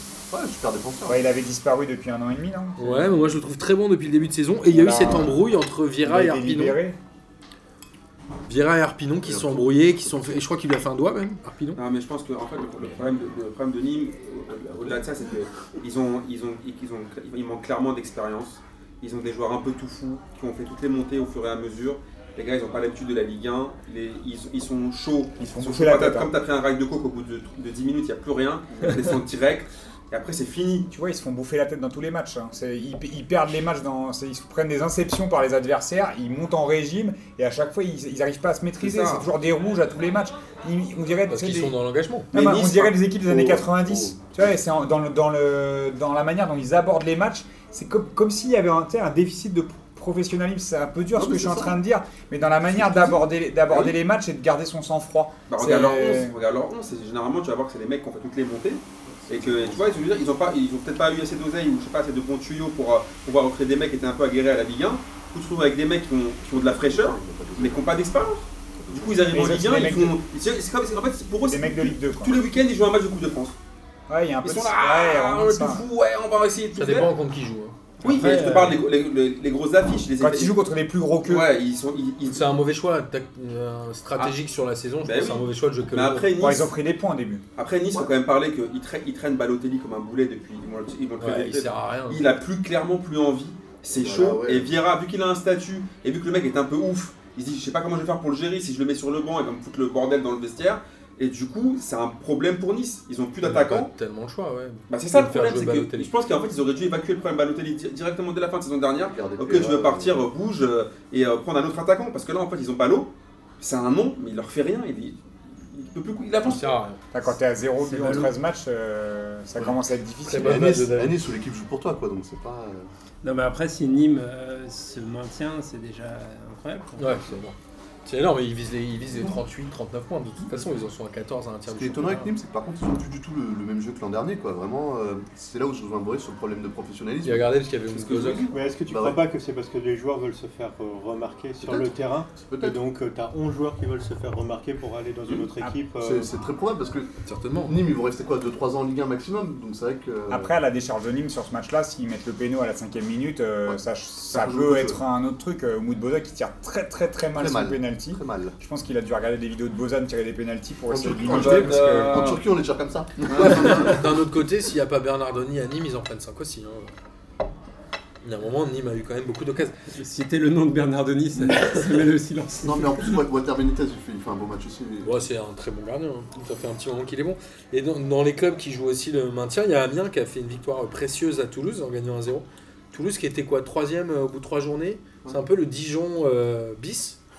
Ils sont en chute libre totale. Il n'y a aucun joueur toulousain qui se met au niveau, sauf Oui, Max notre Alain ami. Max Alain. Ouais, Ouais, mais tu vois, Max Alain, il va devenir un peu comme euh, Cheikh Diabaté. Ça va devenir un peu une mascotte. Ah, Mamie, dis-toi, Mais Toulouse- c'est un peu chaud. Toulouse, ils ont trois tirs cadrés par match. S'il n'y a pas Max Alain Ouais, Gradel, ils sont en négatif, je pense. c'est chaud. Ça devient plus une mascotte que. Non, il y va, il se tape, c'est un super joueur. C'est un peu le Scotty de. Tu vois, Orléans à Scotty. Toulouse, ils ont, ils ont Max Alain Gradel. Après, sur, ce, sur match, c'est un hold-up. Ouais, c'est un hold-up. C'est-à-dire que Toulouse n'y arrive Amiens, pas. Amiens ne doit jamais gagner. Donc, euh, Amiens ne doit jamais gagner ce match. Et pourtant, j'ai beaucoup de sympathie pour Ils ce ont deux tirs cadrés. Et, euh, et ils se sont fait manger tout le match. Donc, euh, t'as Gradel qui tire sur la barre. euh, Amiens marque sur sa seule grosse occasion. Ils ont très très très chaud. Et D'ailleurs, il y a 7, minutes, 7 ou 8 minutes d'arrêt de jeu parce qu'ils savaient pas s'il y avait péno, pas Ouais. péno. euh, pour, une, pour une poitrine euh, de, mon, Pour de une mon- épaule. de mon copain euh, Thomas Monconduit. Mais euh, Et Toulouse qui va au parc euh, dans deux semaines. Toulouse, pour Ça moi, ça fait deux, hein. deux ans que le rapport entre leur classement et l'équipe sur le papier est disproportionné. Ils devraient jouer beaucoup plus haut, quoi. Donc, euh, Il devrait être plus serein. Je sais pas s'il devrait jouer beaucoup plus haut, mais il devrait être plus serein que de jouer la relégation. Quoi. c'est bizarre. Je vous annonce un match. Je pense qu'on va pas en parler. vous voyez de quoi je veux parler Non. Un match où le stade est vide, un match où il n'y a pas d'occasion, un match où il n'y a pas de but. Si je te dis 0-0, tu me dis Amine Bordeaux, quoi. Non, Bordeaux-Camp mais déjà, déjà, moi, déjà, il y a Bordeaux, c'est 6 matchs sur Non, victoire, des clubs compétition comme. Caen. Tu sais, juste en tant que Caen, pas mais attends, quand ils vont à Bordeaux pour prendre un point, ils le prennent de la manière qu'ils Mais veulent, déjà, c'est quoi ils ça font déjà 0-0. Ils Non, vont à ils vont à Tu vas à tu vas pas à Paris là Ouais, mais regarde, Nîmes, Nîmes Paris fait. Ouais. Non mais regarde, Nîmes, Nîmes font des mauvais choix. Ils ont joué contre Paris, ils ont joué contre Nice, etc. Moi, je trouve que Caen a fait ce qu'il fallait. C'est Bordeaux qui a, à mon Et tu vas pas à ce qu'il Bordeaux pour prendre un point. mais c'est marrant. Bah, que quand t'es l'impré- si. Enfin, Bordeaux, c'est Quand t'es catastrophique. Moi j'ai l'impression de voir le Bordeaux de Ricardo d'il y a 10 ans. C'est dégueulasse, c'est- Bah, c'est pour ça qu'ils l'ont pris. Ouais, non, mais c'est- c'est c'est fou parce que c'est. Nostalgie, quoi. On est, c'est c'est Hibernatus. On l'a sorti de, on l'a sorti de la glace et. euh, Et encore, heureusement, c'est ils toujours ont pas, pareil. ils ont pas ramené Francis Gillot. Parce que là, je pense qu'on serait tous suicidés. Bah, lui aussi, je pense. Euh, alors, après, il y a Marseille qui bat Dijon 2 à 0. Bah, Dijon Non, c'est. Oh, si, je Ah, qu'il est pas dit jeune. Et euh, Ah ouais, ah ouais, ah ouais. Adil Rami a marqué un but. a marqué Non, ils enlevé. deux buts. Ils lui ont enlevé. Bah, il en a euh, mis- il a mis le deuxième quand même, Il le mais- donnait à Ocampos. Attends, attends, attends, attends. Ouais. Quoi Le premier but a été euh, Ah donné oui, mais le deuxième, le deuxième. le deuxième est pour lui. Oui, parce que AMPG, là, je, je me suis pris. Alors, ah ouais. j'ai même pas Ah, t'aurais envie de. C'est- J'ai même pas c'est- envie de c'est parler de. Marseille. Je pense que la victoire à domicile contre Dijon était nécessaire après euh, la piètre prestation en Europa League, etc. Mais vous avez pas vu le match C'est un match dégueulasse. Oui, mais ce que je veux dire, c'est que Dijon, là, il y a un problème. Dijon, c'est Dijon, ils étaient euh, Dijon. ouais. deuxième au bout de trois journées. Là, Ouais, ils n'y arrivent plus. ouais, Quoi. mais Dijon, on l'a dit. Ils sont barragistes. Au début, on a dit que c'était Ah, Taba- la Tabarès dépendant. Ah, c'était la hype de la fin de saison dernière. Oui, mais temps, les euh, hypes, ça passe. Ça passe Je, je pense qu'on peut aussi arrêter de tirer des conclusions de, après trois journées parce que tu vois quand Bah, les premiers, c'était en- Reims, Toulouse et Dijon. c'est pour Ouais, ça. et ils sont aujourd'hui C'était comme Zougoulou de Magic System. 18e, Pas longtemps. 15e. La SketchUp, on chante encore. Hein. Hein, Amine, tu connais encore la Corée de la SketchUp Bah, bien sûr. Ah, c'est c'est-. Attends.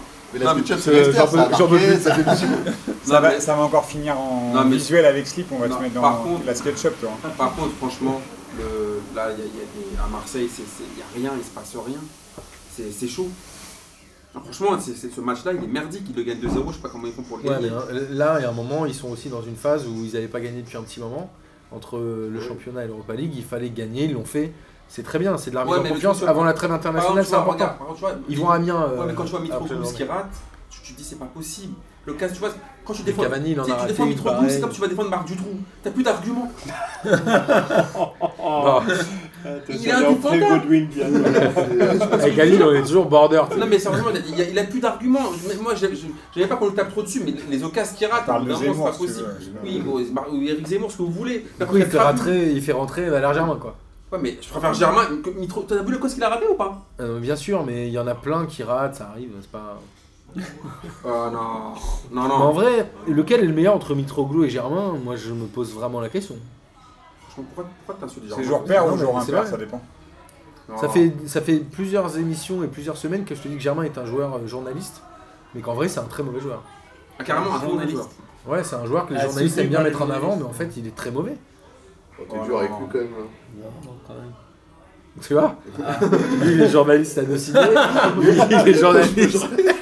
En fait, il y a une nuance à apporter quand même sur, euh, sur la part de, Rapporté à de la Ge- taille. de Germain et celle de Mitroglou, c'est que Germain, dans le jeu, au moins, il est capable d'apporter et de participer et de collectivement, en tout cas, tu peux t'appuyer sur lui, il peut dribbler. Mitroglou, là où il est très moi, là où je le trouve très stéréotypé, c'est qu'il reste dans la surface et qu'il bouge pas, et que quand il a une, une- une occasion à planter, il la plante pas. Donc euh, après, Germain marque pas non plus, mais au moins il participe au jeu. Oui. Donc euh, si, si jamais on devait en donner En tout cas, en un tout cas bon Marseille, point à un mec, ce serait plutôt à Germain qu'à Est-ce que, Mitroglou. est-ce que l'OM aurait été mieux avec euh, Balotelli?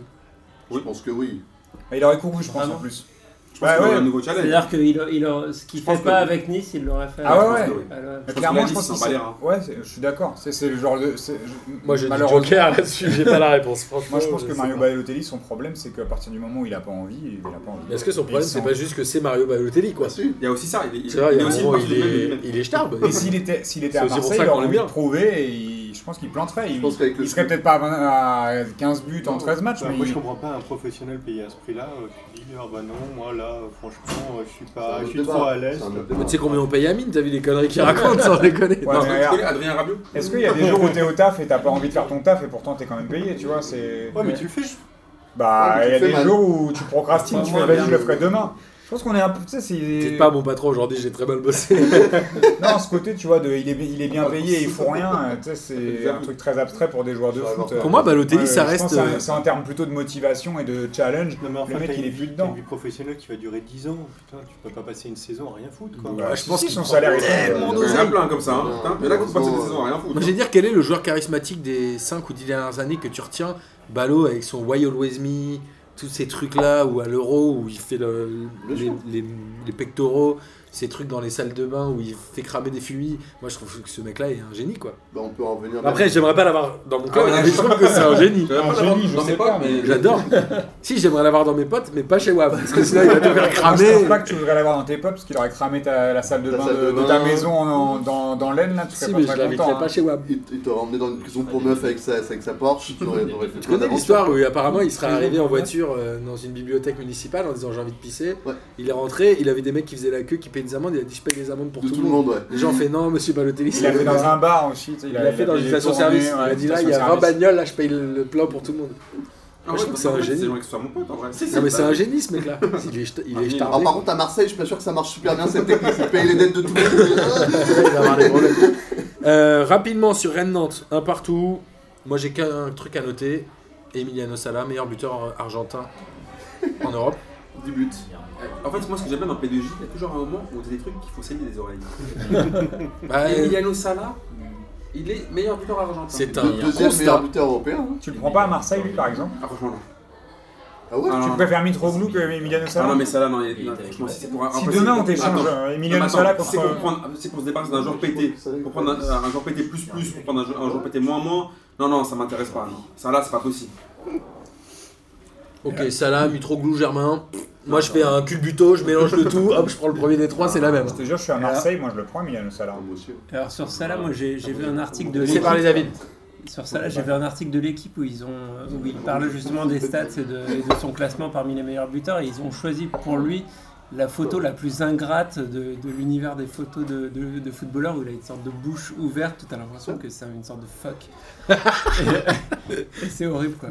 Donc je pense que pense que c'est pour ça qu'il perd des points aux yeux d'Amine. Parce qu'il a une tête de phoque. Il a une sale Ça tête. joue un peu sa tête. Dire la vérité. Ah, parce que Mitroglou il Alors, est. Parce que Valère- et Valère Germain, c'est Rapidement. graveur de mode. rouge, là. Rapidement, pour finir sur la Ligue 1, hier il y a eu Monaco PSG, le PSG ouais. qui a gagné que 4-0. Que 4-0. ouais. J'ai- Ouais, Bah, vrai, beaucoup, de, mettre beaucoup plus. hein. beaucoup de blessés à Monaco, je crois qu'il y avait une quinzaine d'absents. Il y avait. euh, Ah, les- 17 après le match. ouais. Triplé de 15 Cavani. avant, 17 après le match. Je crois que sur le banc, il n'y a pas un joueur de plus de 21 ans. Globalement, est-ce que Thierry Henry pouvait faire quelque chose sur ce Ah, je match-là Globalement, dire ce que non. Thierry Henry devrait Jouer, jouer dans l'équipe? Franchement, il y a moyen. Euh, Non, mais il- il- là, il a un effectif qui est famélique, Non, il peut rien moi, faire. je pense que Thierry Henry, il a un premier point commun avec euh, Arsène Wenger, ils ont entraîné Monaco. Le deuxième point commun avec Wenger, Wenger il doit avoir le même préparateur physique. Ils ont 17 joueurs blessés. C'est quoi ça Euh, Il les avait déjà avant qu'il arrive. Non, mais je euh, parle pas de Thierry Henry, c'était juste pour Ah. la blague. Hein. Mais à Monaco, C'est pas toujours drôle. Non, Non mais, non, mais c'est d'accord, mais sérieusement il se passe quoi là? Il y a- ils ont un- Il faut, il faut qu'ils virent tout le, le kiné, le médecin, le préparateur physique, il faut qu'ils soient tous virés. On dirait euh, professeur Strauss. Non, mais moi, j'ai même pas envie de. Ils sont tous en GAV avec le Ouais. président. Moi, j'ai même Ah pas ouais. envie de juger Thierry Henry sur ce non, je juge match-là. pas Il y Thierry Henry, trop d'absents. justement. Moi je juge pas Non, Thierry mais même Henry. Monaco, en fait, c'est qu'il y avait trop, Ah oui, il y avait trop passe. d'écart de classe. Moi, j'ai juste une question est-ce que Thierry Henry il peut abandonner avant la fin de saison? Il le fera pas. il le fera pas. Jamais. Est-ce qu'il peut le lâcher. Franchement, là, Monaco, on rappelle. ça me paraît difficile. Monaco, c'est 18 matchs depuis le début de saison. Bah comment ça? C'est une seule victoire. Si c'est sûr qu'ils descendent. Et Henri, depuis qu'il est arrivé, c'est Bah, il- deux nuls et 4 défaites hein, en 6 matchs. Ils ont joué 18 matchs, toutes Franchement, compétitions confondues, une victoire. Mais la vérité, il peut C'est rien chaud, faire. hein. C'est pas- C'est pas lui. Moi, je pense qu'il peut partir, hein, qu'il peut partir avant. Moi, je pense qu'il peut abandonner aussi. Ah ouais, moi aussi. En se, va di- lâcher. en se disant, je n'apporte rien à cette équipe Et je me casse. et je, je m'en vais, mais pas, pas dans le sens euh, j'abandonne euh, parce mais que euh, je m'en débarrasse tant Ça, pis pour ça- eux, tu ça vois. sera pris comme ça. hein. Mais il faut Oui. un électrochoc, je pense. Je pense qu'il a tellement d'ego qu'il partira pas. Ouais, moi aussi. Moi, je pense que Non, si mais à après, On fin- l'a à jamais vu lâcher, hein, Thierry Henry. euh, Enfin, franchement. euh, bah, 15 journées de la fin, si ça sent le sapin qu'il est dernier, tu crois qu'il va pas se dire Ouais, mais il faut C'est derniers, c'est la question. euh, Si, Ok. si c'est Alors, relégué, je euh, change relégué. ma question, En fait, Jean-Baptiste. c'est à- c'est à l'inverse. C'est- C'est s'il maintient cette équipe, c'est exceptionnel. Bah ouais. Alors, je change ma Ta question, question, Jean-Baptiste. c'est Est-ce qu'il Il arrive entame, à maintenir Est-ce cette que- est-ce qu'il entame sa crédibilité d'entraîneur? Oui. Bah oui, Cette année. Ah, moi j'en suis, moi, j'en suis convaincu. hein. Il, il Est-ce commence. qu'il y a un risque pour lui, non? il commence. la gagner ouais. surtout. S'il le maintient, Ouais, c'est- ça dépend. voilà. Il va la gagner. Oui, il va se Il griller. va la gagner. peut-être. Il commence Attends, déjà. ça va changer quand même. À un moment, ils vont, les, les, pas les sûr. 15-17 blessés, ils, Ils vont, vont revenir. revenir. Ah, cette équipe, elle n'est pas faite pour être reléguée. Enfin, faut, faut Il y a pas Lopez, déconner quand même. Jovetic. Faut pas déconner. Donc, euh, C'était- cette équipe, elle est mal foutue. Elle a été cassée. Elle a été, ils ont, ils ont trop vendu. Ils n'ont pas géré dans, dans la durée. euh, et puis, euh, ils ont des problèmes financiers. euh, Enfin, je veux pas parler c'est- du président, machin, etc. Ils ont un tas de merde. Enfin, non, bah, ils vont en avoir. Enfin, euh, euh, euh, Thierry Henry, il arrive ici, il va, jou- il va jouer le sauveur jusqu'à la fin. Il va sauver l'équipe, il va marquer le but à la fin, le truc, le machin. Il ira sur le terrain. Il va mettre la main comme ça. Mais bien sûr. bien Boris sûr. Moi, je, je pense que Monaco, malheureusement, est- ressemble au Monaco qui est descendu en 2010 ou 2011 et qui, où ils avaient vendu beaucoup trop de joueurs deux, trois années euh, consécutivement et que c'est exactement la- le, même, enfin un peu le même genre de contexte qu'on a sur les deux ou trois derniers mercato d'été où ils perdent régulièrement deux, trois joueurs majeurs. Là, il nous reste plus personne de l'équipe qui a été championne. Ils ont, ils s'étaient, ils s'étaient encore affaiblis euh, l'année déjà avant d'être champion, ils s'étaient déjà affaiblis. Là, il en reste vraiment plus personne. Falcao vieillissant, Jovetic, on le, sait, on le savait déjà avant qu'il arrive, il est tout le temps blessé. Euh, malheureusement, Ronny Lopez, qui marchait un peu sur l'eau l'année dernière, est blessé cette année. Mais imaginons que c'est une saison blanche pour Ronny Lopez, il est blessé, Monaco ils peuvent descendre. Avec cette équipe-là. Glick est blessé, Subasic est blessé, ils ont, il a joué deux Bah, matchs, Subasic. Il n'y a plus personne. La moyenne d'âge, tu te rends, enfin là Martin disait sur le banc il n'y a personne de plus de 21 ans. Là les mecs qui rentrent ils ont 17 ans. Le mec Ouais. était, oh, je sais même pas comment il s'appelle, le gars qui est en charnière centrale, il avait 17 ans. A gars avec le Jamerson. Jamerson- euh, Jamerson fait une saison catastrophique. Benaglio pareil. Euh, le- les- tous les gardiens qui jouent à la place ils sont tous mauvais. Euh, là, je, moi je vois pas comment. il- le- tu te rends compte que le mec qui tenait l'équipe offensivement dans le match d'hier soir c'était Sofiane Diop, 18 ans, qui a essayé au moins. Falcao on l'a Il pas s'est fait bouger, hein. physiquement, il a pris des coups d'épaule. Ouais, mais c'était il essaye. quand même. Ouais, Faut-. 5, Non mais Sofiane Diop, il essaye à tous les matchs et il surnage dans cette équipe alors qu'il a 18 ans. Il n'y arrive pas parce que c'est compliqué. Mais euh, moi, je, je les vois, dé- enfin, je- malheureusement, je les vois descendre. Mais Côté euh, Paris, pour moi, c'est Moi irrémédiable. hein. j'étais hyper étonné, alors j'ai regardé un peu avant l'émission les classements buteurs et passeurs. Vous savez que le deuxième meilleur passeur du championnat avec 5 passes c'est Moussa Diaby. 5 passes décisives, les premiers c'est Di Maria et Neymar les premiers et je pense Payet, passes. Payet, Payet, doit en avoir 5 cinq. passes aussi. Avec Moussa Diaby j'étais assez étonné et Paris Qui a pas fait de jouer en depuis le hein. début de saison 10 joueurs formés au PSG. Alors on va pas reparler des Football Leagues, des quotas. Je pense qu'on va se laisser ça pour la semaine prochaine parce qu'avec les matchs internationaux on pourra en reparler. Mais globalement le PSG aujourd'hui est le club en Europe, je crois, si je dis pas de bêtises, qui fait rentrer et qui fait jouer le plus de joueurs formés en son sein. On À est Monaco peut-être. Je suis même Ah, pas Ils sont sûr. pas formés au club. hein. Non, ils ont, Ils sont en ont pas un- formés au club, acheté. hein. Ils ont Sofiane Diop, acheté il vient d'arriver, il était à Rennes. jeunes. Et Goebbels, il est où d'ailleurs Goebbels, pardon. Oh, Goebbels. il est toujours à, il est toujours à Monaco, mais il a, il Je a, crois il a pas, 17 ans. Il est blessé aussi. Bah, je sais pas s'il joue, c'est tout simplement. Il est trop jeune, comme il avait acheté. C'était un pari sur En l'avenir. tout cas voilà, côté parisien, moi j'ai retenu Diaby que j'ai trouvé très bon et Kerrer qui est, je Ah. trouve, en train de monter en puissance. Depuis deux ou trois matchs, ouais. D'accord. vraiment excellent. Ensoki, il- par- il- Ensoki qui est rentré, qui, a convaincu, enfin, qui montre encore qu'il est. Mais il a, il a- il est il a formé le au PSG niveau. Non, non, Kerrer, non. il est formé à Schalke. Oui, donc il est pas Non, mais Non, non, il est pas mais- formé. Non, mais tu vois, sur Mais le, il est jeune, il a le PSG, sur, 21 ans. il y, a, il y a quand même des matchs où ils ont aligné 5 ou 6 joueurs formés au club euh, au, au coup d'envoi. Donc euh, c'est quand même. euh, C'était pas c'est la quand Coupe même du assez, Monde où on assez disait nouveau. que hein. c'était à Paris qui générait le plus de joueurs euh, de la Coupe Ah, du Monde? le, Alors, Enfin, c'est le Paris bassin de France. C'est le bassin. Mais même, tu regardais le- c'est normal, Paris, il n'y a pas beaucoup d'équipes. Tu prends Londres, il y a 4 équipes à Londres. Tu regardais le PSG Lille? Le PSG Lille de la dernière fois, il y avait trois joueurs formés au PSG. Il y avait Balo Touré, Mike Maignan et je sais plus qui était le troisième. Il y a l'autre Bah, là, il connaît. Il connaît, ouais. Mais le, Il connaît. le- le truc qui est intéressant, c'est que sur les 10 joueurs, t'en as quand même au moins 5 à qui on voit un- un- une vraie carrière professionnelle. Après, il euh, suffit, il suffit de bon regarder, assez brillante quoi. il suffit de regarder les perfs du PSG en Youth League depuis 3 ans. hein. C'est euh, le PSG qui, dans les clubs français, c'est le PSG qui va le plus loin en Youth League. Et tu les retrouves maintenant. En fait, ils ont pris un peu Après, leur. Boris, ça c'est à mettre aussi un petit peu euh, en échelle parce que Lyon fait vite monter ses jeunes et le PSG les laisse longtemps en Youth League. Faisait. Faisait. En fait, c'est, Lyon reste toujours un excellent centre de formation, on n'est pas là-dessus, mais c'est-à-dire que le PSG s'est hissé au niveau de Lyon, et surtout, ils font des grosses, grosses perfs en Youth League, et à côté de ça, ils ont une grosse équipe. Mm. Donc ça leur, ça, les- ça leur permet de garder les jeunes euh, sur les équipes de Ah, jeunes. ils ont pas peur de les lancer. En tout cas, Tuchel, il a pas peur de lancer les et. Unai, quoi. euh, c'était moins le cas. Il y a juste une interrogation moi, sur Youssef, euh, Youssef Adli. C'est Youssef qui s'appelle? Yacine. Il devient, Yacine, il devient quoi Lui, c'était un mec archi prometteur. un Il peu- est toujours prometteur, mais il est, Il a- mais c'est c'est le, seul des- qui- c'est le seul qui joue jamais. c'est un des plus jeunes. Ouais. Premièrement, c'est un des plus jeune, jeunes. ouais. Apparemment, c'est un des 18 plus beaux caractères aussi. hein. C'est un des plus jeunes, et je pense que tu vois, quand tu, quand tu regardes un peu le comportement de Rabiot, qui a été lancé très jeune et qui a un peu le même Ça, profil. ça hein. coupe. Non, non, même C'est vrai qu'il profil. ressemble à Rabiot. Physiquement grand, élancé, euh, même poste, donc euh, en- qui, qui joue un peu en relayeur, récupérateur. Mais tu vois, Tu vois, c'est donc, bizarre. euh, Tuchel, il donne du temps de jeu à tout le monde et lui, non. Bah peut-être. Après, on est, tu vois, il y a peut-être une question d'état d'esprit. Hein. euh, moi, Apparemment, je, c'est ça. hein. Pour l'instant, apparemment, c'est ça. Je sais pas. hein. Et il, pense, il penserait le prêter là cet hiver pour pouvoir le récupérer à la rentrée avec un nouveau Ah, type un Montpellier que- ou machin, comme ils avaient fait avec Iconé. Par exemple, c'est euh, idiot, si, hein. si tu regardes les matchs de Youth League, là, je voyais que Kais Ruiz, là, le, le mec, a- il a 16 ans et il est déjà titulaire, hein, tu vois, avec, euh, avec le PSG chez, les, chez le U19. Donc, euh, il y a des trucs qui se passent qui sont intéressants quand même au PSG chez les jeunes. euh. Grâce à Louis.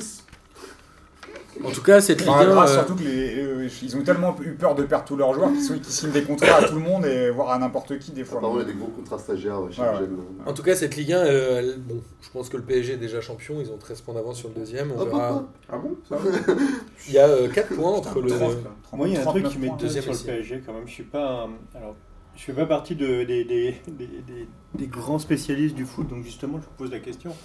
Euh, T'es j'ai prêt à vu- prendre des j'ai vu- euh, le match euh, hier et le PSG, moi, je le trouve dilettant, tu vois.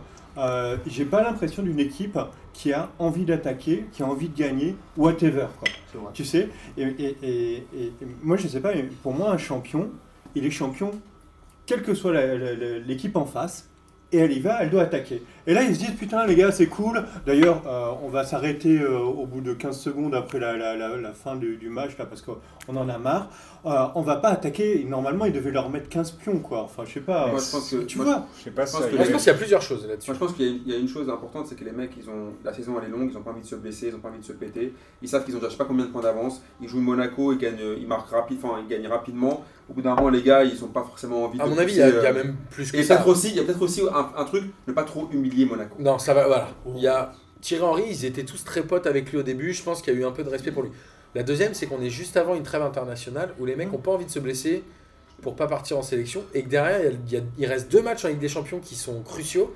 Et les mecs comprends ont pas envie je de mettre ça. Alors pourquoi est-ce qu'il n'y a pas un coaching en disant ok bon alors les stars qui doivent pas se blesser elles bougent maintenant on fait rentrer un peu de jeunes on fait rentrer Ouais, un peu de trucs Parce que Alors, les stars là, veulent jamais sortir. Voilà. Ouais, ça. et je pense qu'il y a aussi un côté où de se dire le- la star elle veut pas sortir parce que si elle marque son but, elle prend sa prime et qu'il y a un moment. Je pense que c'est pour des hyper stats. compliqué. Ouais, même pour des stats. À pense Paris, des, ouais, t'as des gros joueurs de stats là. Mbappé veut être meilleur buteur, Cavani veut être meilleur buteur, Neymar veut être meilleur buteur. quoi. Ils sont euh, tous les 3, dans les 4 Ouais, mais ça, premiers. il y a- euh, Il y a un- c'est- pas autre truc, c'est ça, Cavani, le retour de Cavani, et comme ça, est-ce que ça va compter en Ligue des Champions? Est-ce qu'à un moment. euh, Ouais, juste sur, Boris, le- sur le match pour d'hier, finir. ouais, juste sur le match d'hier, moi, je, je nuancerai un tout petit peu parce que euh, le PSG depuis le début de la saison, je crois qu'il tourne à, 3 ou 4 buts de moyenne par match pour une deux, équipe ouais. qui n'a pas envie de, de marquer des buts. Je pense qu'hier c'était juste qu'ils ils en mettent, ils marquent 6 buts hein, dans le jeu hier. Il y en a deux où ils sont hors jeu, bah, ça se joue à pas grand chose, mais ils auraient- ça aurait pu finir à 6-0. Gagner 12-0 un match, euh, on va dire que c'est trop facile. Tu vois, après, Ils en avaient mis 7 à Monaco, mais ils avaient mis 7 ans il y a en- toujours en un mai pro- dernier, je il y aura toujours un procès, on va dire la Ligue 1, si, si jamais ils gagnent 6-0 hier, on va dire c'était trop facile. Là à 4-0, et les mecs ils ont 17 ans en face, tu, tu faut Oui, faire tu quoi? vas Faut les cartonner, faut leur marcher dessus. Bon, bah, est-ce que Neymar il a envie de- d'humilier un mec de 17 ans? Oui, il a envie. Ouais, il a envie, c'est sûr. Bah, Ouais. hier, soir, j'avais pas l'impression qu'il avait envie.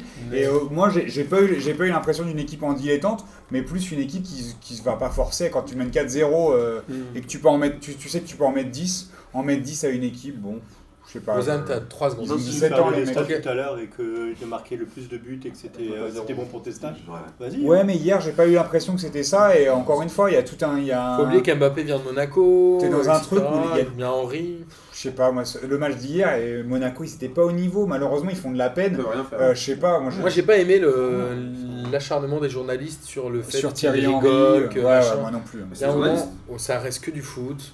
Il y a un moment, les mecs se connaissent. On n'est pas à la 37e journée. Il y a un moment, il n'y a pas encore. Ah, mais le- quand on le t'explique feu à qu'il aurait dû avoir le masque, euh, que je sais pas quoi, que Thierry Henry aurait pas dû rigoler, pas parler. Juste félic- féliciter le corps arbitral d'avoir utilisé deux fois la VAR à bon escient. Trois fois Trois fois, pardon, trois fois. Dans les deux sens. Quatre fois C'est laquelle la quatrième? Il y a un moment, ils ont refusé un but de Mbappé en jeu. Non, il Et celui de la, de, de la talonnade là le- de Exact. Draxler, De Draxler, exact. Il y a les- Quatre fois. Et c'est bien. C'est beau. Ça, est ça magnifique marche. d'ailleurs. hein. Franchement, Ah, euh, prie- Alors, comme c'est notre 200ème et que l'émission est déjà longue, j'ai décidé qu'on ne parlerait pas des championnats étrangers et qu'on allait parler des podcasts puisque Jean-Baptiste et David sont aussi là pour ça. David, t'as déjà vendu ton livre donc ça va. On va pas le revendre même si tu vas en parler. Vigilant, le guide ultime du cinéma chez Rose, 24,95€. Ah, quand même. Dé- dédicacé au compte Malzerbe. Alors, rapidement, comme vous le savez, euh, on a monté nous P2J il y a maintenant un peu plus de 3 ans avec Boris et on avait envie de faire des podcasts différemment puisqu'on estimait, euh, et je pense à juste titre, qu'à l'époque n'existait que des rediffusions d'émissions de radio ou ce genre de choses. Et on a voulu nous proposer quelque chose de différent. On a osé, on a fait des choses, on a testé des formats, on s'est fait plaisir. On est euh, entièrement indépendant, on ne dépend de personne. Et aujourd'hui, on avait envie de parler un peu de l'avenir du podcast, puisque vous êtes un peu les mieux placés, euh, Jean-Baptiste et David. Comment le podcast a évolué? Moi, j'ai l'impression que depuis 2015, il n'y a pas eu tellement d'évolution sur la manière d'écouter les podcasts pour les gens. C'est-à-dire que ça reste encore un média de radio ou de réécoute de radio. Quand on regarde les classements sur iTunes, etc., franchement, en sport, on, doit être les deuxièmes indépendants. Derrière, c'est que du RMC, du gars sport, du gars team, du gars machin. Qu'est-ce que t'en penses, toi, David, du coup? Ouais, non, mais c'est ça la, la- grosse, euh, la grosse question du podcast, en particulier en France, où la, où la radio, à la fois la radio publique et euh, les 3-4 radios privées euh, qui cartonnent, trustent un peu les places dans, dans les classements. Euh, c'est très difficile à expliquer aux, aux gens qui découvrent le podcast que le podcast c'est autre chose que le rattrapage de C'est pas réécouter Charlie. Honecker ou, Voilà. ou Rebecca Manzoni. Et en même temps, euh, pour moi, euh, P2J, c'est vraiment, euh, c'est vraiment l'âme absolue du podcast. C'est-à-dire. le- On le- est d'accord. Non, mais c'est vrai. C'est le, fait que tu puisses te, te mettre entre potes dans, dans la cave d'un, d'un- d'un bar et, et tu- et tous, les lundis, et tous les lundis, t'écoutes, tu, tu t'enregistres ton truc et tu parles de ce dont tu as envie de parler. Et, euh, et, et ce truc est absolument essentiel parce qu'en fait, c'est ça qui fait que euh, bah, tu te distingues justement de, de, de- de ce que font les, les- les radios publiques ou privées. Parce que en fait, tu vas avoir euh, un, un style et une âme vraiment euh, Pas spécifique de et particulière. Tu, tu prends le temps que tu veux, tu parles de ce que tu veux, tu n'as pas de problème avec des sponsors ou avec euh, une manière de, de parler. Et, euh, et, et- et surtout, tu vas... euh, et, et pour moi, c'est vraiment la caractéristique essentielle du podcast, euh, du podcast indé euh, qui, qui fonctionne bien, c'est que en fait, quand tu écoutes ça, tu as plus l'impression d'avoir une bande de potes qui sont en train de se parler entre eux que euh, de journalistes qui sont en train de parler à des auditeurs. Et pour moi, ça fait toute la différence. C'est-à-dire que le plaisir qu'on a à écouter un podcast, c'est d'écouter des gens qui, parlent entre eux, qui ont les mêmes centres d'intérêt que toi. Et bah, là, ça peut être le foot, la Ligue 1 et, et compagnie. Et on se dit, bah voilà, euh, je, vais, retrouver cette bande de potes. Je peux pas aller physiquement euh, les retrouver au comptoir Malzerbe, mais je suis avec eux et, euh, je passe un bon moment euh, et je. Et j'ai parfois j'ai envie de couper Amine en disant euh, qui dit de la Après, merde. moi, tu me coupes pas. moi. Tout le monde a envie. Et, euh, et voilà, et c'est euh, quelque chose de, pour moi qui n'a rien à voir avec euh, ce qui est fait sur euh. RMC, RTL. Il fait pas le même boulot Ah, Jean-Baptiste hein moi, je suis, je suis entièrement d'accord avec ce que tu viens de dire. Et quand tu dis que les journalistes parlent à leurs auditeurs, des fois, ils parlent même plutôt à leurs annonceurs. Euh, Ouais. Donc, euh, moi, je ne veux pas, pas faire de, de dénonce. Si, Euh, balance. Donc, Ouais, voilà. on s'en fout. Un nom, un nom. Et donc, euh, dans, dans, dans, dans le podcast, le problème pour moi, c'est que c'est hyper difficile d'y rentrer. Donc si tu connais un mec, euh, un pote qui connaît le podcast effectivement et qui prend le temps de te montrer comment marche le podcast et puis euh, que c'est trop brutal pour un mec qui l'écoute du premier coup. Ben, le, le mec qui écoute du premier coup, euh, comme on disait, euh, il va sur du replay radio parce que de toute façon c'est ça qui est en haut des charts. Donc il reconnaît que ça, etc. Le podcast au sens du podcast indépendant, du podcast, certains l'appellent le cyber, le punk post- podcast ou le je sais pas quoi, tu vois, des, trucs euh, totalement libres qui peut dire exactement ce qu'il veut, qui peut inviter des mecs qui vont parler de podcast à- dans une émission de foot. Tu vois ce que je veux dire? Bien sûr. Euh, Non, mais on est des Un truc de fou quoi. On est des quepons. Voilà. Euh, et, celui, ce, ce- ce- ce- ce modèle-là, il n'existe pas dans le replay radio. Le replay radio, il a été façonné au 19e siècle, il a trouvé sa, sa- sa forme euh, au début du 20e, et puis après, depuis, euh, il répète. Quoi. Enfin, il y a vraiment euh, très très peu à la marge qui, qui innove. T'as ce problème de Ceux qui aussi, innovent- tu dois tenir dans les... Ceux qui innovent, c'est les podcasteurs indépendants, c'est clair. Par contre, ils innovent à qui? À leurs potes.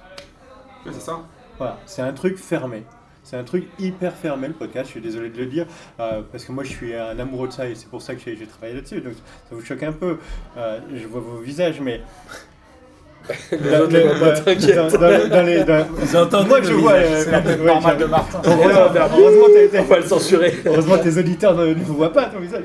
Mais euh, il y a moins de 4% des internautes, il y a moins de 4% des internautes qui écoutent du podcast. 4%. Ouais, des mecs qui ont une connexion Ah, internet qui écoutent du podcast. 4%. Ok, on est en train de parler de, de la niche, de la niche du truc. euh, bon. Nous, notre constat, c'est de dire, pour que ça, ça cesse, il faut deux choses. Un, que l'entrée dans le podcast ce soit hyper facile, on te prenne dans les bras, on t'a- on t'accompagne. Donc, dans l'application Talkers, je fais moi aussi un peu ma pub, euh, bah, tu viens, tu donnes tes centres d'intérêt et le système te remplit. On te dit, bah, écoute ça, ça et ça, etc. Euh, ça, ça- ça va aller là-dedans. quoi. Après, tu écoutes, ça te plaît, ça te plaît pas, tu te désabonnes, tu te. Ouais, Mais, ça. tu vois, et puis Faut tu, large au début, quoi. tu brasses un peu, voilà. La, la- la deuxième chose, c'est que tu vas pas aller chercher un lien que tu rentres dans ton euh, truc de podcast euh, parce que euh, copier un, un lien RSS, ça c'est mort, quoi. Plus personne peut faire ça, quoi. Faut simplifier l'usage, ouais. Donc du coup, ils sont déjà tous là. Euh, tu prends ce qui est dans, dans, dans, dans, le catalogue, on t'aide au début. Euh, tu vas pas rafraîchir pour savoir s'il y a un nouveau. C'est le système qui rafraîchit pour toi et puis qui te et puis ta news, euh, ton news feed quoi, t'as, t'as- t'as- ton, ton feed de, de En fait, faut aller chercher, pour toi, faut aller chercher l'auditeur plus que d'attendre à ce qu'il vienne vers toi. Bah, Mais est-ce que dans. Talkers, vous avez des émissions, des replays d'émissions de radio? Alors, ouais, parce que Dis-moi non. Non, non, non, c'est la liberté. Non, Non, non, c'est la liberté, c'est la liberté. Il faut tout le monde. Il faut tout le monde. Ah, Et tu t'as choisis au début. Tu dis, moi, je veux que du podcast, je veux du podcast et de la radio ou que de la radio. Mais il y a des vieux, ils ont le droit d'avoir aussi que du replay radio. Il n'y a pas de, et il faut pas être discriminant, tu vois. Et c'est justement parce que euh, tu dis ah ouais mais on est entre nous, mais c'est bien. Alors du coup, euh, ok on n'est pas nombreux, mais on est entre nous. Moi c'est ça que j'ai envie de de- de- de- d'ouvrir quoi. J'ai envie d'ouvrir les fenêtres, les trucs, Moi Les portes. des, tu vois. Il faudrait, parce que ça euh, sent, chez- ça il sent y le en a parfum. Il y en a qui sont parfumés, ouais, c'est pour ça. Et, euh, et donc, si, il, faut, il faut laisser rentrer tout ça. Donc, deux choses. La première, c'est que tu guides le mec et tu lui dis Ok, euh, c'est pas, c'est pas grave, c'est pas dangereux, écoute. Et puis, tu, voilà, ça te fait un flux radio, exactement d'émissions les unes après les autres autour des questions d'intérêt. Et la deuxième chose importante, c'est que de nos jours, on consomme plus comme étant juste un, un auditeur passif. euh, euh, euh, limite décérébré, juste une paire d'oreilles à écouter, et puis c'est tout. Non, on répond, on tweet, on truc, on machin, etc. On est dans un monde d'interaction.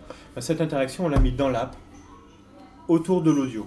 Donc maintenant, tu peux commenter chacun des épisodes euh, de P2J, de n'importe quel autre. Tu peux liker, tu peux partager, et tu peux partager sur Facebook, sur trucs, sur machin, etc. Le mec, il n'a pas besoin d'avoir l'application pour écouter. Donc tu fais découvrir, quoi. Tu peux faire découvrir. Euh, tes potes te suivent, euh, t'as liké dans ton, dans ton onglet notification, tu vois que Amine il a dit que cette émission banquette finalement c'est pas si mal. Et que euh, dirais. euh, à la, la pas de 12e faute sur- minute, l'autre dit une connerie, mais etc. Et toi, tu peux faire un reply, etc. Et donc, tu rentres dans une interaction, et le mec, il possède son, son, son, son podcast, euh, il répond au nom du podcast aussi. Et donc, tout le monde, comme ça, ça brasse et ça ouvre. En fait, je pense que le, le, le problème, c'est aussi de se faire découvrir. C'est-à-dire que nous, on a souvent, d'ailleurs, euh, je pense qu'on a à peu près 150 personnes qui peuvent en témoigner. On a souvent invité des gens qui nous interpellaient sur Twitter, même si on les connaissait pas. On a souvent fait venir des gens qui sont restés des amis. On a eu le Data Groom qui est rentré chez nous, etc. Nous, on a vraiment cette manière d'ouvrir le podcast Ouais. à fond, puisque c'est notre philosophie à nous. On l'a vu avec Boris. On, a, on est parti à deux. Aujourd'hui, on est 15 dans le, la partie un peu proche. Mais globalement, on a eu 150 personnes qui sont venues chez nous et qui sont revenues. David, t'es venu quoi 4-5 fois, toi? 3-4 fois. Et en fait, Mais t'as invité aussi de l'autre côté, tu vois. ouais, Ah, j'ai fait la Ligue des questions et tout. Mais voilà, mais nous on est persuadés aujourd'hui que le podcast doit être un format ouvert. Pourquoi? Parce que globalement, quand tu écoutes les radios, comme on le disait tout à l'heure, c'est toujours pareil, c'est toujours les mêmes gens qui parlent. Soit ils parlent dans une radio et tu les entends dans une autre, etc. Et ça devient très chiant. Soit t'es pas spécialiste. etc. Nous, on a- on n'est pas meilleur que les autres, on le sait. Si, si. Enfin, surtout, Si. Non, on n'est pas meilleur que les autres, on sait qu'on n'a pas une parole, mais on a envie de porter un truc différent. Ah ouais, Et c'est pour ça qu'on a toujours invité des gens autour, parce que tout le monde a quelque chose d'intéressant à dire. c'est ça que- Ouais, sauf, euh, sauf Bozan. Ouais, mais parce que dans les médias, t'as un autre problème aussi. T'as beaucoup de copinage, t'as beaucoup de trucs comme ça où c'est toujours les mêmes qui participent. Les mecs que tu vois tout le temps à la télé, qu'après tu vois à la radio, a- c'est- pas, pour rien. Tu vois ce que je veux dire? Moi j'ai un exemple là-dessus. Quand j'étais jeune, j'écoutais Doc et Diffoul quoi. Diffoul, il est encore à la On radio. parlé quoi. tout à l'heure. ouais. Je, je- je te dis, c'est c'est dingue quoi. J'avais j'avais 15 ans, il me disait que mon corps change.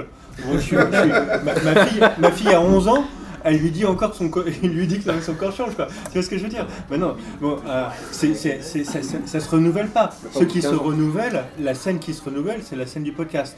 Ok?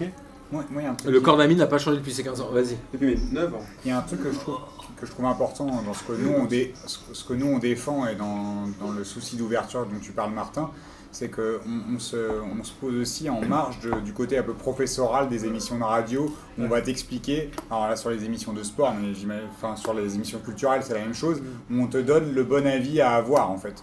Et, euh, et là, euh, là où je trouve que P2, enfin, à P2J en tout cas concernant le sport, on a, on a réussi à, à insuffler un truc un peu, un peu intéressant, c'est de se dire, voilà, ça c'est notre avis, mais si jamais vous n'êtes pas d'accord, venez en discuter. Mm. Et c'est pas juste de prendre un mec au téléphone et lui dire, ouais ouais, t'as bien parlé, bah maintenant euh, c'est fini, t'as eu tes 30 secondes et puis basta. Euh, Puis c'est- surtout choisir la personne qui va parler. hein. Ouais, c'est ça. En vrai, en vrai, nous, on a, on s'est jamais mis de limite sur les formats, sur les audios. Vous l'avez Voilà. entendu avec les oraclures, avec ce genre de trucs. Ouais. Et quand on rencontre des mecs comme David, des podcasts indépendants, où on a fait la Coupe du Monde des films de foot ensemble, où globalement, je pense qu'aucune radio n'aurait pris ce format-là, aucune radio aurait invité euh, Bozan à Une parler. heure et de- demie sur les films de foot. à parler Oui, et c'est qu'il y a un moment où C'est pas moi le pire. Pas loin. Mais globalement, on a cette liberté de ton et je pense que parfois, alors nous, parfois j'ai l'impression qu'on est un peu des ovnis, c'est que nous on va au bout du truc, on n'a pas peur de dire n'importe quoi. Ah et oui, j'ai l'impression que parfois, il y a trop de podcasts. non, mais parfois il y a trop de podcasts ah qui ouais. mettent une espèce de retenue en se disant attention, on est entre les deux, on est mi-podcast, mi-radio. Et Alors. si on dit pas ce qu'on veut et on n'est pas radio, c'est un peu compliqué, je trouve. Moi, moi, du coup, j'ai j'ai une question aussi. c'est Il y a un truc sur lequel vous avez été un peu pionnier. euh, c'est alors, c'est un peu différent de P2J, mais c'est avec euh, le Red Star euh, de, de commencer à faire aussi du podcast pour des clubs. Euh, Est-ce que vous pensez que ça va, ça va s'étendre aussi à- aux clubs euh, potentiellement de Ligue 1 Et est-ce que, euh, je sais pas, Amine ou Boris, vous aimeriez euh, avoir euh, et écouter le, le- le podcast du PSG ou le podcast de l'OM Ah, le podcast du PSG il existe, hein, Tribune, Tribune PSG, hein, qu'on fait, un, qu'on Ouais. fait un très bien. euh, Du club Bah, c'est pas, le- pas pas podcast officiel du club. C'est pas le club officiel C'est du club. endorsé Ouais, mais par c'est le là. club, quoi. Ouais, après, c'est avec France Bleu, quoi. euh, tu vois, il y a un Voilà. truc. euh, Enfin, le club l'accepte largement, quoi. C'est- Ouais, bah oui. c'est- plutôt pas mal foutu. Euh, moi, l'entre-soi de, par, tu vois, de parler que du PSG, ça me gêne un peu parce que j'ai du mal à ne pas le, tu vois, pas le mettre en perspective Bien avec sûr. le reste du championnat. Je trouve ça un peu. En tout cas, moi, ça me, ça- je, je me sentirais limité. Pour le Red Star, la démarche a été encore différente parce qu'il s'agissait d'un club en national. Voilà, on- on- même si le, le- le Red Star est en Ligue 2 cette année, c'est une démarche encore un peu différente parce qu'on on met le, le projecteur sur un club qui n'est pas médiatisé finalement. Où tu as l'impression qu'on parle du Red Star parce qu'ils ont une bonne, une communication une et que c'est- image que bien, fait, que l'image est bonne. Mais en, en- en l'occurrence, c'est un club qui, est- qui était l'an dernier très peu, ouais. Très peu médiatisé dans ce qu'on pouvait savoir de l'intérieur du club. Donc le PSG, c'est encore un truc différent. Marseille, ça existe aussi. Il y a des un podcast sur le, enfin il y en a plusieurs des Après, podcasts sur le web. les- Et Euh, finalement, cet esprit se retrouve dans ce que vous faites avec Chenvière. C'est un peu ça, c'est ce qu'on fait avec Chenevière, mais Mm. Globalement, je pense que les clubs pro sont pas prêts à Non. ouvrir. Alors, euh, En France, parce qu'à l'étranger, ça se fait beaucoup. hein. Bah, les clubs pro, ils maîtrisent leur communication. De manière tu peux pas demander au. PSG de ne pas contrôler sa communication ou à Marseille. Mais les, les podcasts sont en train. euh, enfin, il y a- on voit un mouvement autour du podcast de. euh, je ne vais pas dire de professionnalisation, Si. mais pas loin. Euh, C'est-à-dire d'essayer euh, d'être un, un peu plus. dans des standards radio. Et c'est ça qu'ils appellent la professionnalisation. Et moi, ce que j'adore, c'est quand ça l'est pas du tout. Mais oui. Tu vois Euh, Mais bon, après, c'est chacun, chacun ses goûts. Mais il y a un certain nombre de personnes qui se disent bon, bah, ça va remplacer la radio, donc du coup, on va faire de la radio, mais en podcast. Ouais, ce qui sert à rien. Ok Ouais, Si c'est pour refaire la même chose, C'est un peu moins intéressant que. c'est moins intéressant que la euh, liberté que vous avez. Et vous, vous avez une liberté, c'est énorme quand même. À, nuan- à nuancer quand même un petit peu, parce que tu vois, si on prend l'exemple de Banquette, ce qui est offert chez l'expérience qui est offerte chez Banquette, c'est de dire euh, pour un podcast foot, on va faire une interview d'une heure. J'ai pas à la radio, ça n'existe pas une interview la d'une heure. non plus, tu vois. plus, ouais. Et a la- plus le temps, tu veux dire. Voilà, c'est de prendre le temps sur un podcast. on est quand même sur des formats. Et moi, c'est ça que j'aime chez le podcast, c'est de pas non plus s'enfermer sur un truc. de, C'est pas la radio, c'est à l'arrache. Nous, on a choisi de le faire. Et moi, j'adore ce, ce format-là parce que ça m'offre une liberté totale dans la manière d'exprimer mon point de vue sur l'actualité du foot et que c'est avec mes potes. Et ça revient à ce que tu disais un peu, David. Mais c'est pas pour autant que. euh, et- Non, mais en fait, en que fait, tu vois, genre d'autres hein. podcasts dire- pourraient pas exister, tu vois, sous des formes un peu différentes. ce qu'il faut dire, c'est qu'il faut, il d'offrir d'autres expériences. La diversité du podcast. Il peut y avoir des podcasts qui se moquent genre en mode pour des gens qui ont plus l'habitude de la radio et de consommer un peu de replay, et un peu plus des mecs qui se what the fuck, je m'en bats les couilles, j'écoute un truc où des mecs qui sont un peu plus à l'arrache et, et c'est un peu plus de liberté de ton. Je pense que c'est voilà, chacun con- consomme le, tu vois, le, le quoi, podcast. parlé- on est allé le encore plus loin. On est allé encore plus loin sur Talker, c'est que tu as un bouton enregistre. Tu t'enregistres et puis tu fais partager et ving, ça part euh, chez. chez, chez... D'abord c'est public et après ça part sur la home de tous ceux qui te suivent. Donc franchement, tu veux faire un podcast tout seul dans ton, dans ton coin, tu le fais tout seul. faire. Donc tu peux faire, si tu veux, la, la liberté, elle va de, de l'individu à un groupe, à un truc, à, à- et à. Et effectivement, ce qui est de beau, c'est que tout le monde puisse avoir. euh, et c'est la diversité qui est belle. C'est la diversité qui est belle. La diversité qui est belle. Quand tout le monde fait la même chose, tu prends les radios, putain, les radios du matin, elles ont toutes le même programme, quoi. Tu Ouais, vois ce que je veux dire oui, Et c'est même à la même heure. La, 6 mat- à la 9, matinale, elle est à la même heure, quoi. Le truc politique, il est à 8h20, Oui, oui. quelle que soit la radio, et tu rigoles à 9h 5, quelle que soit la radio. Parce qu'à 9h05, tu rigoles plus. C'est plus l'heure de rigoler. Parce que je veux dire, bon, que- voilà. Donc, euh, Ouais, euh, Camille, on ce rigole pas des côté-là. À 9h05, ça tape pas, Tu rigoles quand ça même, tape hein, pas de ouf tu- non plus. Comme avec une meuf à 9h05. Voilà. Ça. Donc cette liberté-là, elle vient à travers le podcast. Et le podcast, elle développera cette liberté-là quand ça sera facile de pouvoir l'écouter. C'est ça le truc. C'est ça le truc. Et quand, on- quand ça sera facile de pouvoir l'écouter, le partager, l'entendre, machin, etc., l'envoyer à tes copains, mettre sur Facebook, t'as entendu, et moi je suis passé là-dessus, écoute ce que je viens de dire, et moi j'ai répondu à, P, à P2J, et puis P2J On m'a toujours, répondu, et puis tu vois, etc. Mais tu crois pas que- ben là, ça... Tu crois pas que dans la démarche que certains peuvent avoir, et notamment la nôtre, il n'y a pas un truc où ça bouscule les gens, où ils sont pas prêts encore Bon non, ils sont prêts. Tu crois Ah oui, là... Je pense qu'il y a des gens qui écoutent Amine, ils sont bousculés hein, dans leurs oreilles. Je pense que ça parce sont c'est parce qu'ils sont au PSG. Mais sinon... Non, mais en vrai, c'est une vraie question. Et tu trouves pas, David, toi, que hum, finalement, le monde du podcast, toi, vous êtes lancé quand avec nos ciné En 2015, Euh, 2016 bah, Nos Ciné, ça a été le premier podcast de Binge Audio il y a 3 ans à peu près, donc ouais, ça devait être euh, 2016. Et t'as pas l'impression qu'il y a une espèce de stagnation dans la manière dont les gens écoutent? Enfin, qu'il y a... Où ce qu'on imaginait décoller a pas vraiment existé en France? Il y a pas un truc un peu comme ça?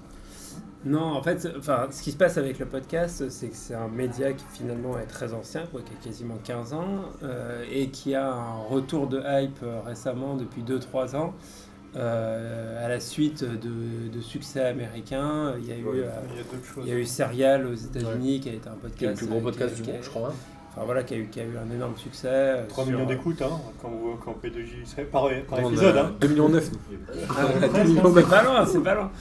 Donc, euh, donc voilà, il y a, il y a- il y a eu, euh, il y a eu un mouvement, en fait, euh, un, un retour au, au podcast qui est qui s'explique par plein de manières, par le fait aussi que c'est un média, comment dire, euh, qui va à rebours euh, des logiques de flux euh, des réseaux sociaux où tu es toujours sollicité par, euh, par euh, l'hyper-actualité, etc.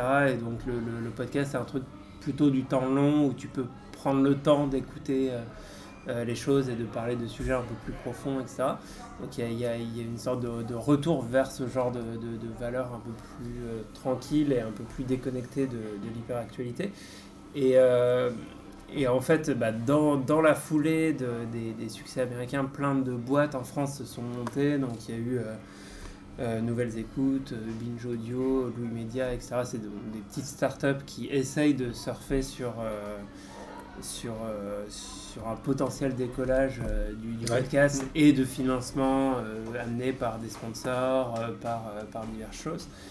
Euh, et en fait, là-dedans, euh, pour moi, il y a, pour moi, on est encore dans la phase de croissance, c'est-à-dire qu'on est encore dans une phase où euh, les habitudes ne sont pas encore créées, c'est-à-dire qu'il y a encore énormément de gens qui assimilent uniquement le podcast à la, à la, télé, à la radio de rattrapage ouais. et, euh, et n'ont pas encore découvert qu'il y avait, euh, il y avait aussi des contenus indépendants qui, qui existaient. Et puis, bah, c'est marrant parce qu'on enregistre aujourd'hui et Binge Audio, donc, qui produit nos ciné et nos tubes auxquels je, je collabore, lance aujourd'hui un, un podcast d'actualité qui va être quotidien, qui s'appelle Programme B.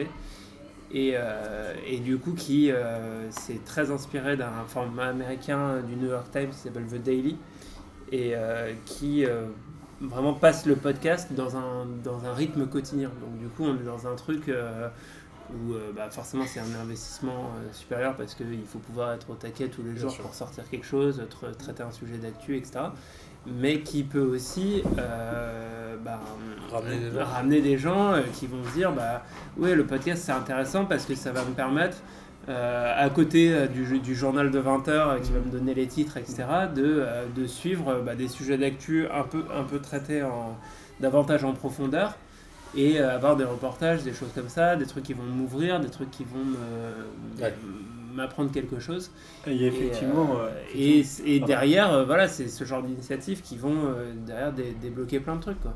Il y a- effectivement beaucoup de médias qui se mettent maintenant au podcast. Alors, bon, sur Binge est un pure player, mais ce que je veux dire, c'est que tu vas trouver un podcast quotidien du Parisien, tu vas trouver un podcast de l'équipe, tu vas trouver un Mhm. podcast des Échos, de Capital, du Figaro, euh, etc..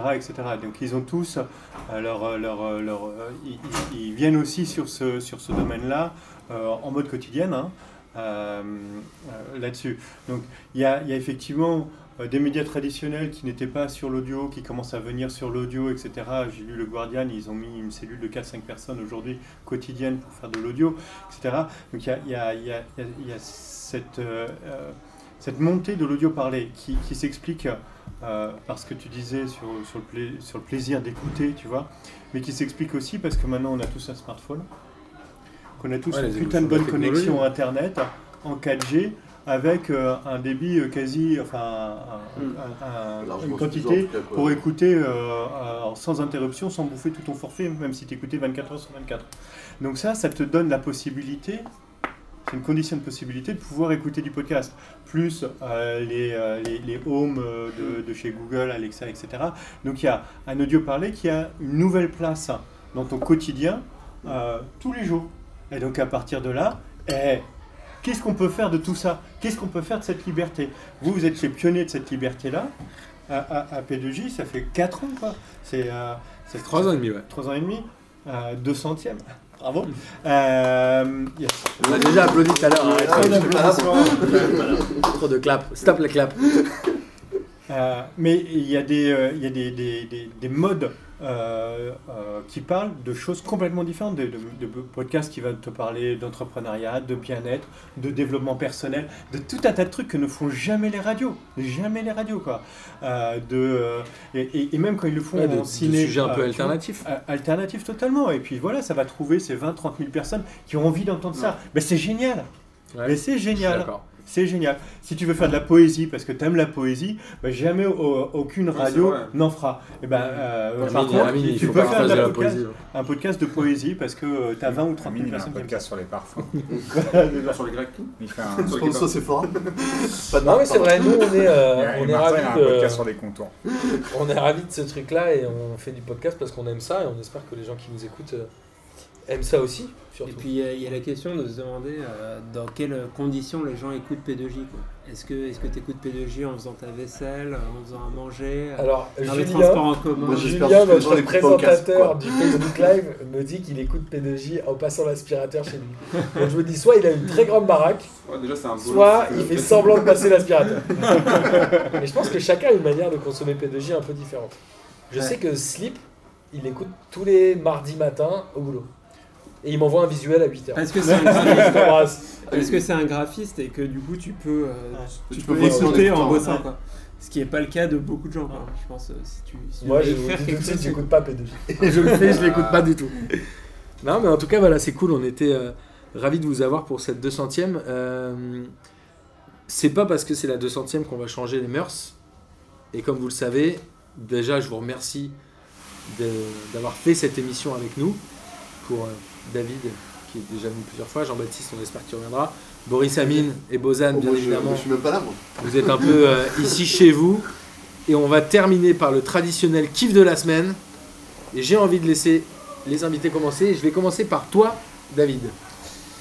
Euh, bah, je vais me faire un kiff de la semaine. euh, alors, j'ai- pas vu le match, je me suis contenté de la, de la, de la vidéo. Alors, je sais plus si c'est sur SFR euh, Sport ou je sais pas quoi que, que, que j'ai que j'ai vu ça. Euh, c'est euh, la minute qui change tout dans le, dans le, ma- dans le match, le super euh, méga classico de la mort argentin. Ça finit à combien d'ailleurs? J'ai même pas regardé. Euh, deux, deux- deux. Fascinant. 2-2, Notre retour, euh, euh, donc le euh, tu, 24 novembre. tu peux voir en, en une minute, euh, donc c'est euh, euh, à la Bombonera, euh, Boca River. Absolument. Et euh, en une minute, euh, euh, ouverture du score de Boca et égalisation de, de River dans un stade euh, en transe absolue, euh, avec cette verticalité des tribunes euh, assez, assez incroyable.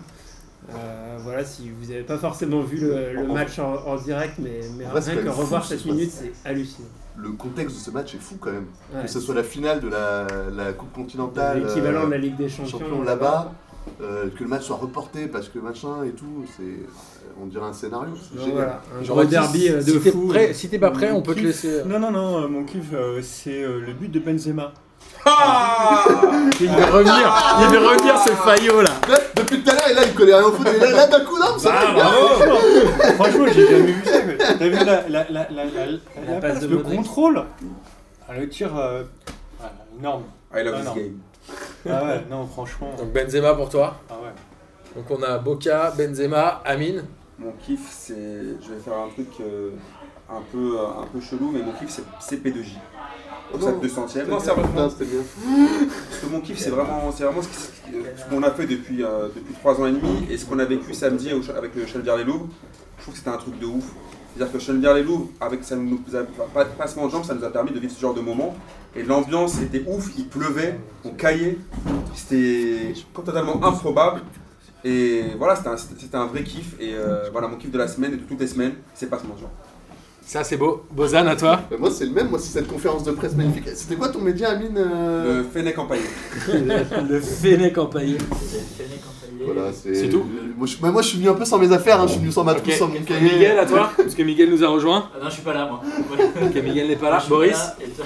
Euh, alors, outre la 200e, euh, et j'attendais la 400e avec impatience euh, dans, dans 6 mois, parce qu'apparemment on va faire 4 émissions par semaine. à partir Wow, wow, wow. Non, je suis pas prêt pour ça. Euh, ah, franchement, je- en- quand on buvait du sirop Tesser euh, dans mon salon, je, je pensais pas qu'on on arriverait à 200. Je pensais pas en tout cas.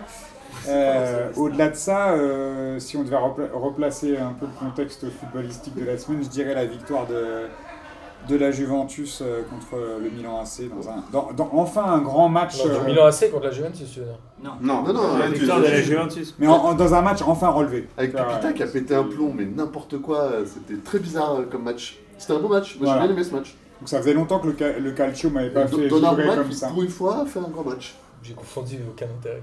Il y avait aussi, il y avait aussi un autre kiff, c'est Betclic qui a remboursé tous les, enfin qui a déjà payé tous les mecs qui avaient parié pour le PSG, euh, victoire du PSG en championnat. Ils ont déjà payé. Oui, parce que ça sert à rien. 13ème journée, on paye tout le monde. Bon, vous avez parié pour PSG champion, ben on vous régale. C'est bon, c'est open bar. Bah moi je vais vous là, le dire, mon kiff, c'est euh, tout ce qu'on a construit euh, sur ces trois ans et demi et tout ce réseau qu'on a tissé. Regarde, un mec comme Bozan, il y a six mois, on l'aurait croisé dans la rue, on lui aurait jeté des cailloux, on l'aurait giflé. Tu vois, un moi, mec comme Sylvain- portable. Ça fait un an, je crois, pile poil. un mec comme Sylvain, Quand je croise Bozan, je lui jette encore des cailloux. On Un- habite à côté avec Boris, donc on se jette des cailloux mutuels. un mec comme Sylvain, C'est euh, pour qu'il vienne chez WAM. Je jette un caillou pour un mec comme Sylvain qu'on a rencontré euh, sur les réseaux sociaux et qui nous suit euh, tous les jours, c'est un vrai kiff. Un mec comme Data, ce bon vieux Ah, Data qu'on a rencontré à la Ligue des questions. Donc date. P2J, euh, franchement, c'est un kiff. Et mon kiff, c'est aussi tous les gens qui sont venus nous voir en me disant Putain, mais ce que vous faites, en fait, j'aurais kiffé le faire avec mes potes. Et vous êtes vraiment des bâtards de l'avoir fait avant nous. Bah, faites-le. Et juste pour ça, non, le faites pas, ou faites-le sur du rugby ou du handball si vous voulez. Mais juste pour ça, voilà, mon kiff. C'est ça, Boris, on a été fort, on n'a pas lâché pendant 3 ans et demi. Plein de fois, on a voulu, hein. mais on n'a raté aucun lundi. On a toujours essayé de trouver des gens, et- etc. etc. On n'a Même des rien gens qui lâché. voulaient pas, on leur demandait dans la rue. Même des tout. gens qui On voulaient les a pas. payés. En fait, si On vous invitait, c'était pour faire le nombre. Non, ouais. Non, mais en vrai, voilà, la, la puissance de P2J, c'est euh, d'une, Ah, de ne pas avoir lâché. Et le 2, c'est d'avoir réussi à fédérer tout un groupe euh, autour de nous, plein de compétences, plein de gens bienveillants, plein de choses qui se passent, plein de projets qui sont montés, Ah, bienveillant. plein de choses de dingue qui arrivent. Regarde, tu parlais de Chenevière les Louvres. On a travaillé avec le Red Star, on a fait une exposition Grande Contrôle, on a fait les transferts de Pékin, on a bossé avec Bastien, etc. On a fait quand même des trucs de ouf, les gars. Mine de rien. C'est pas mal, ouais, c'est c'est pas mal. C'est pas mal, mais c'est ouf ce qu'on a fait.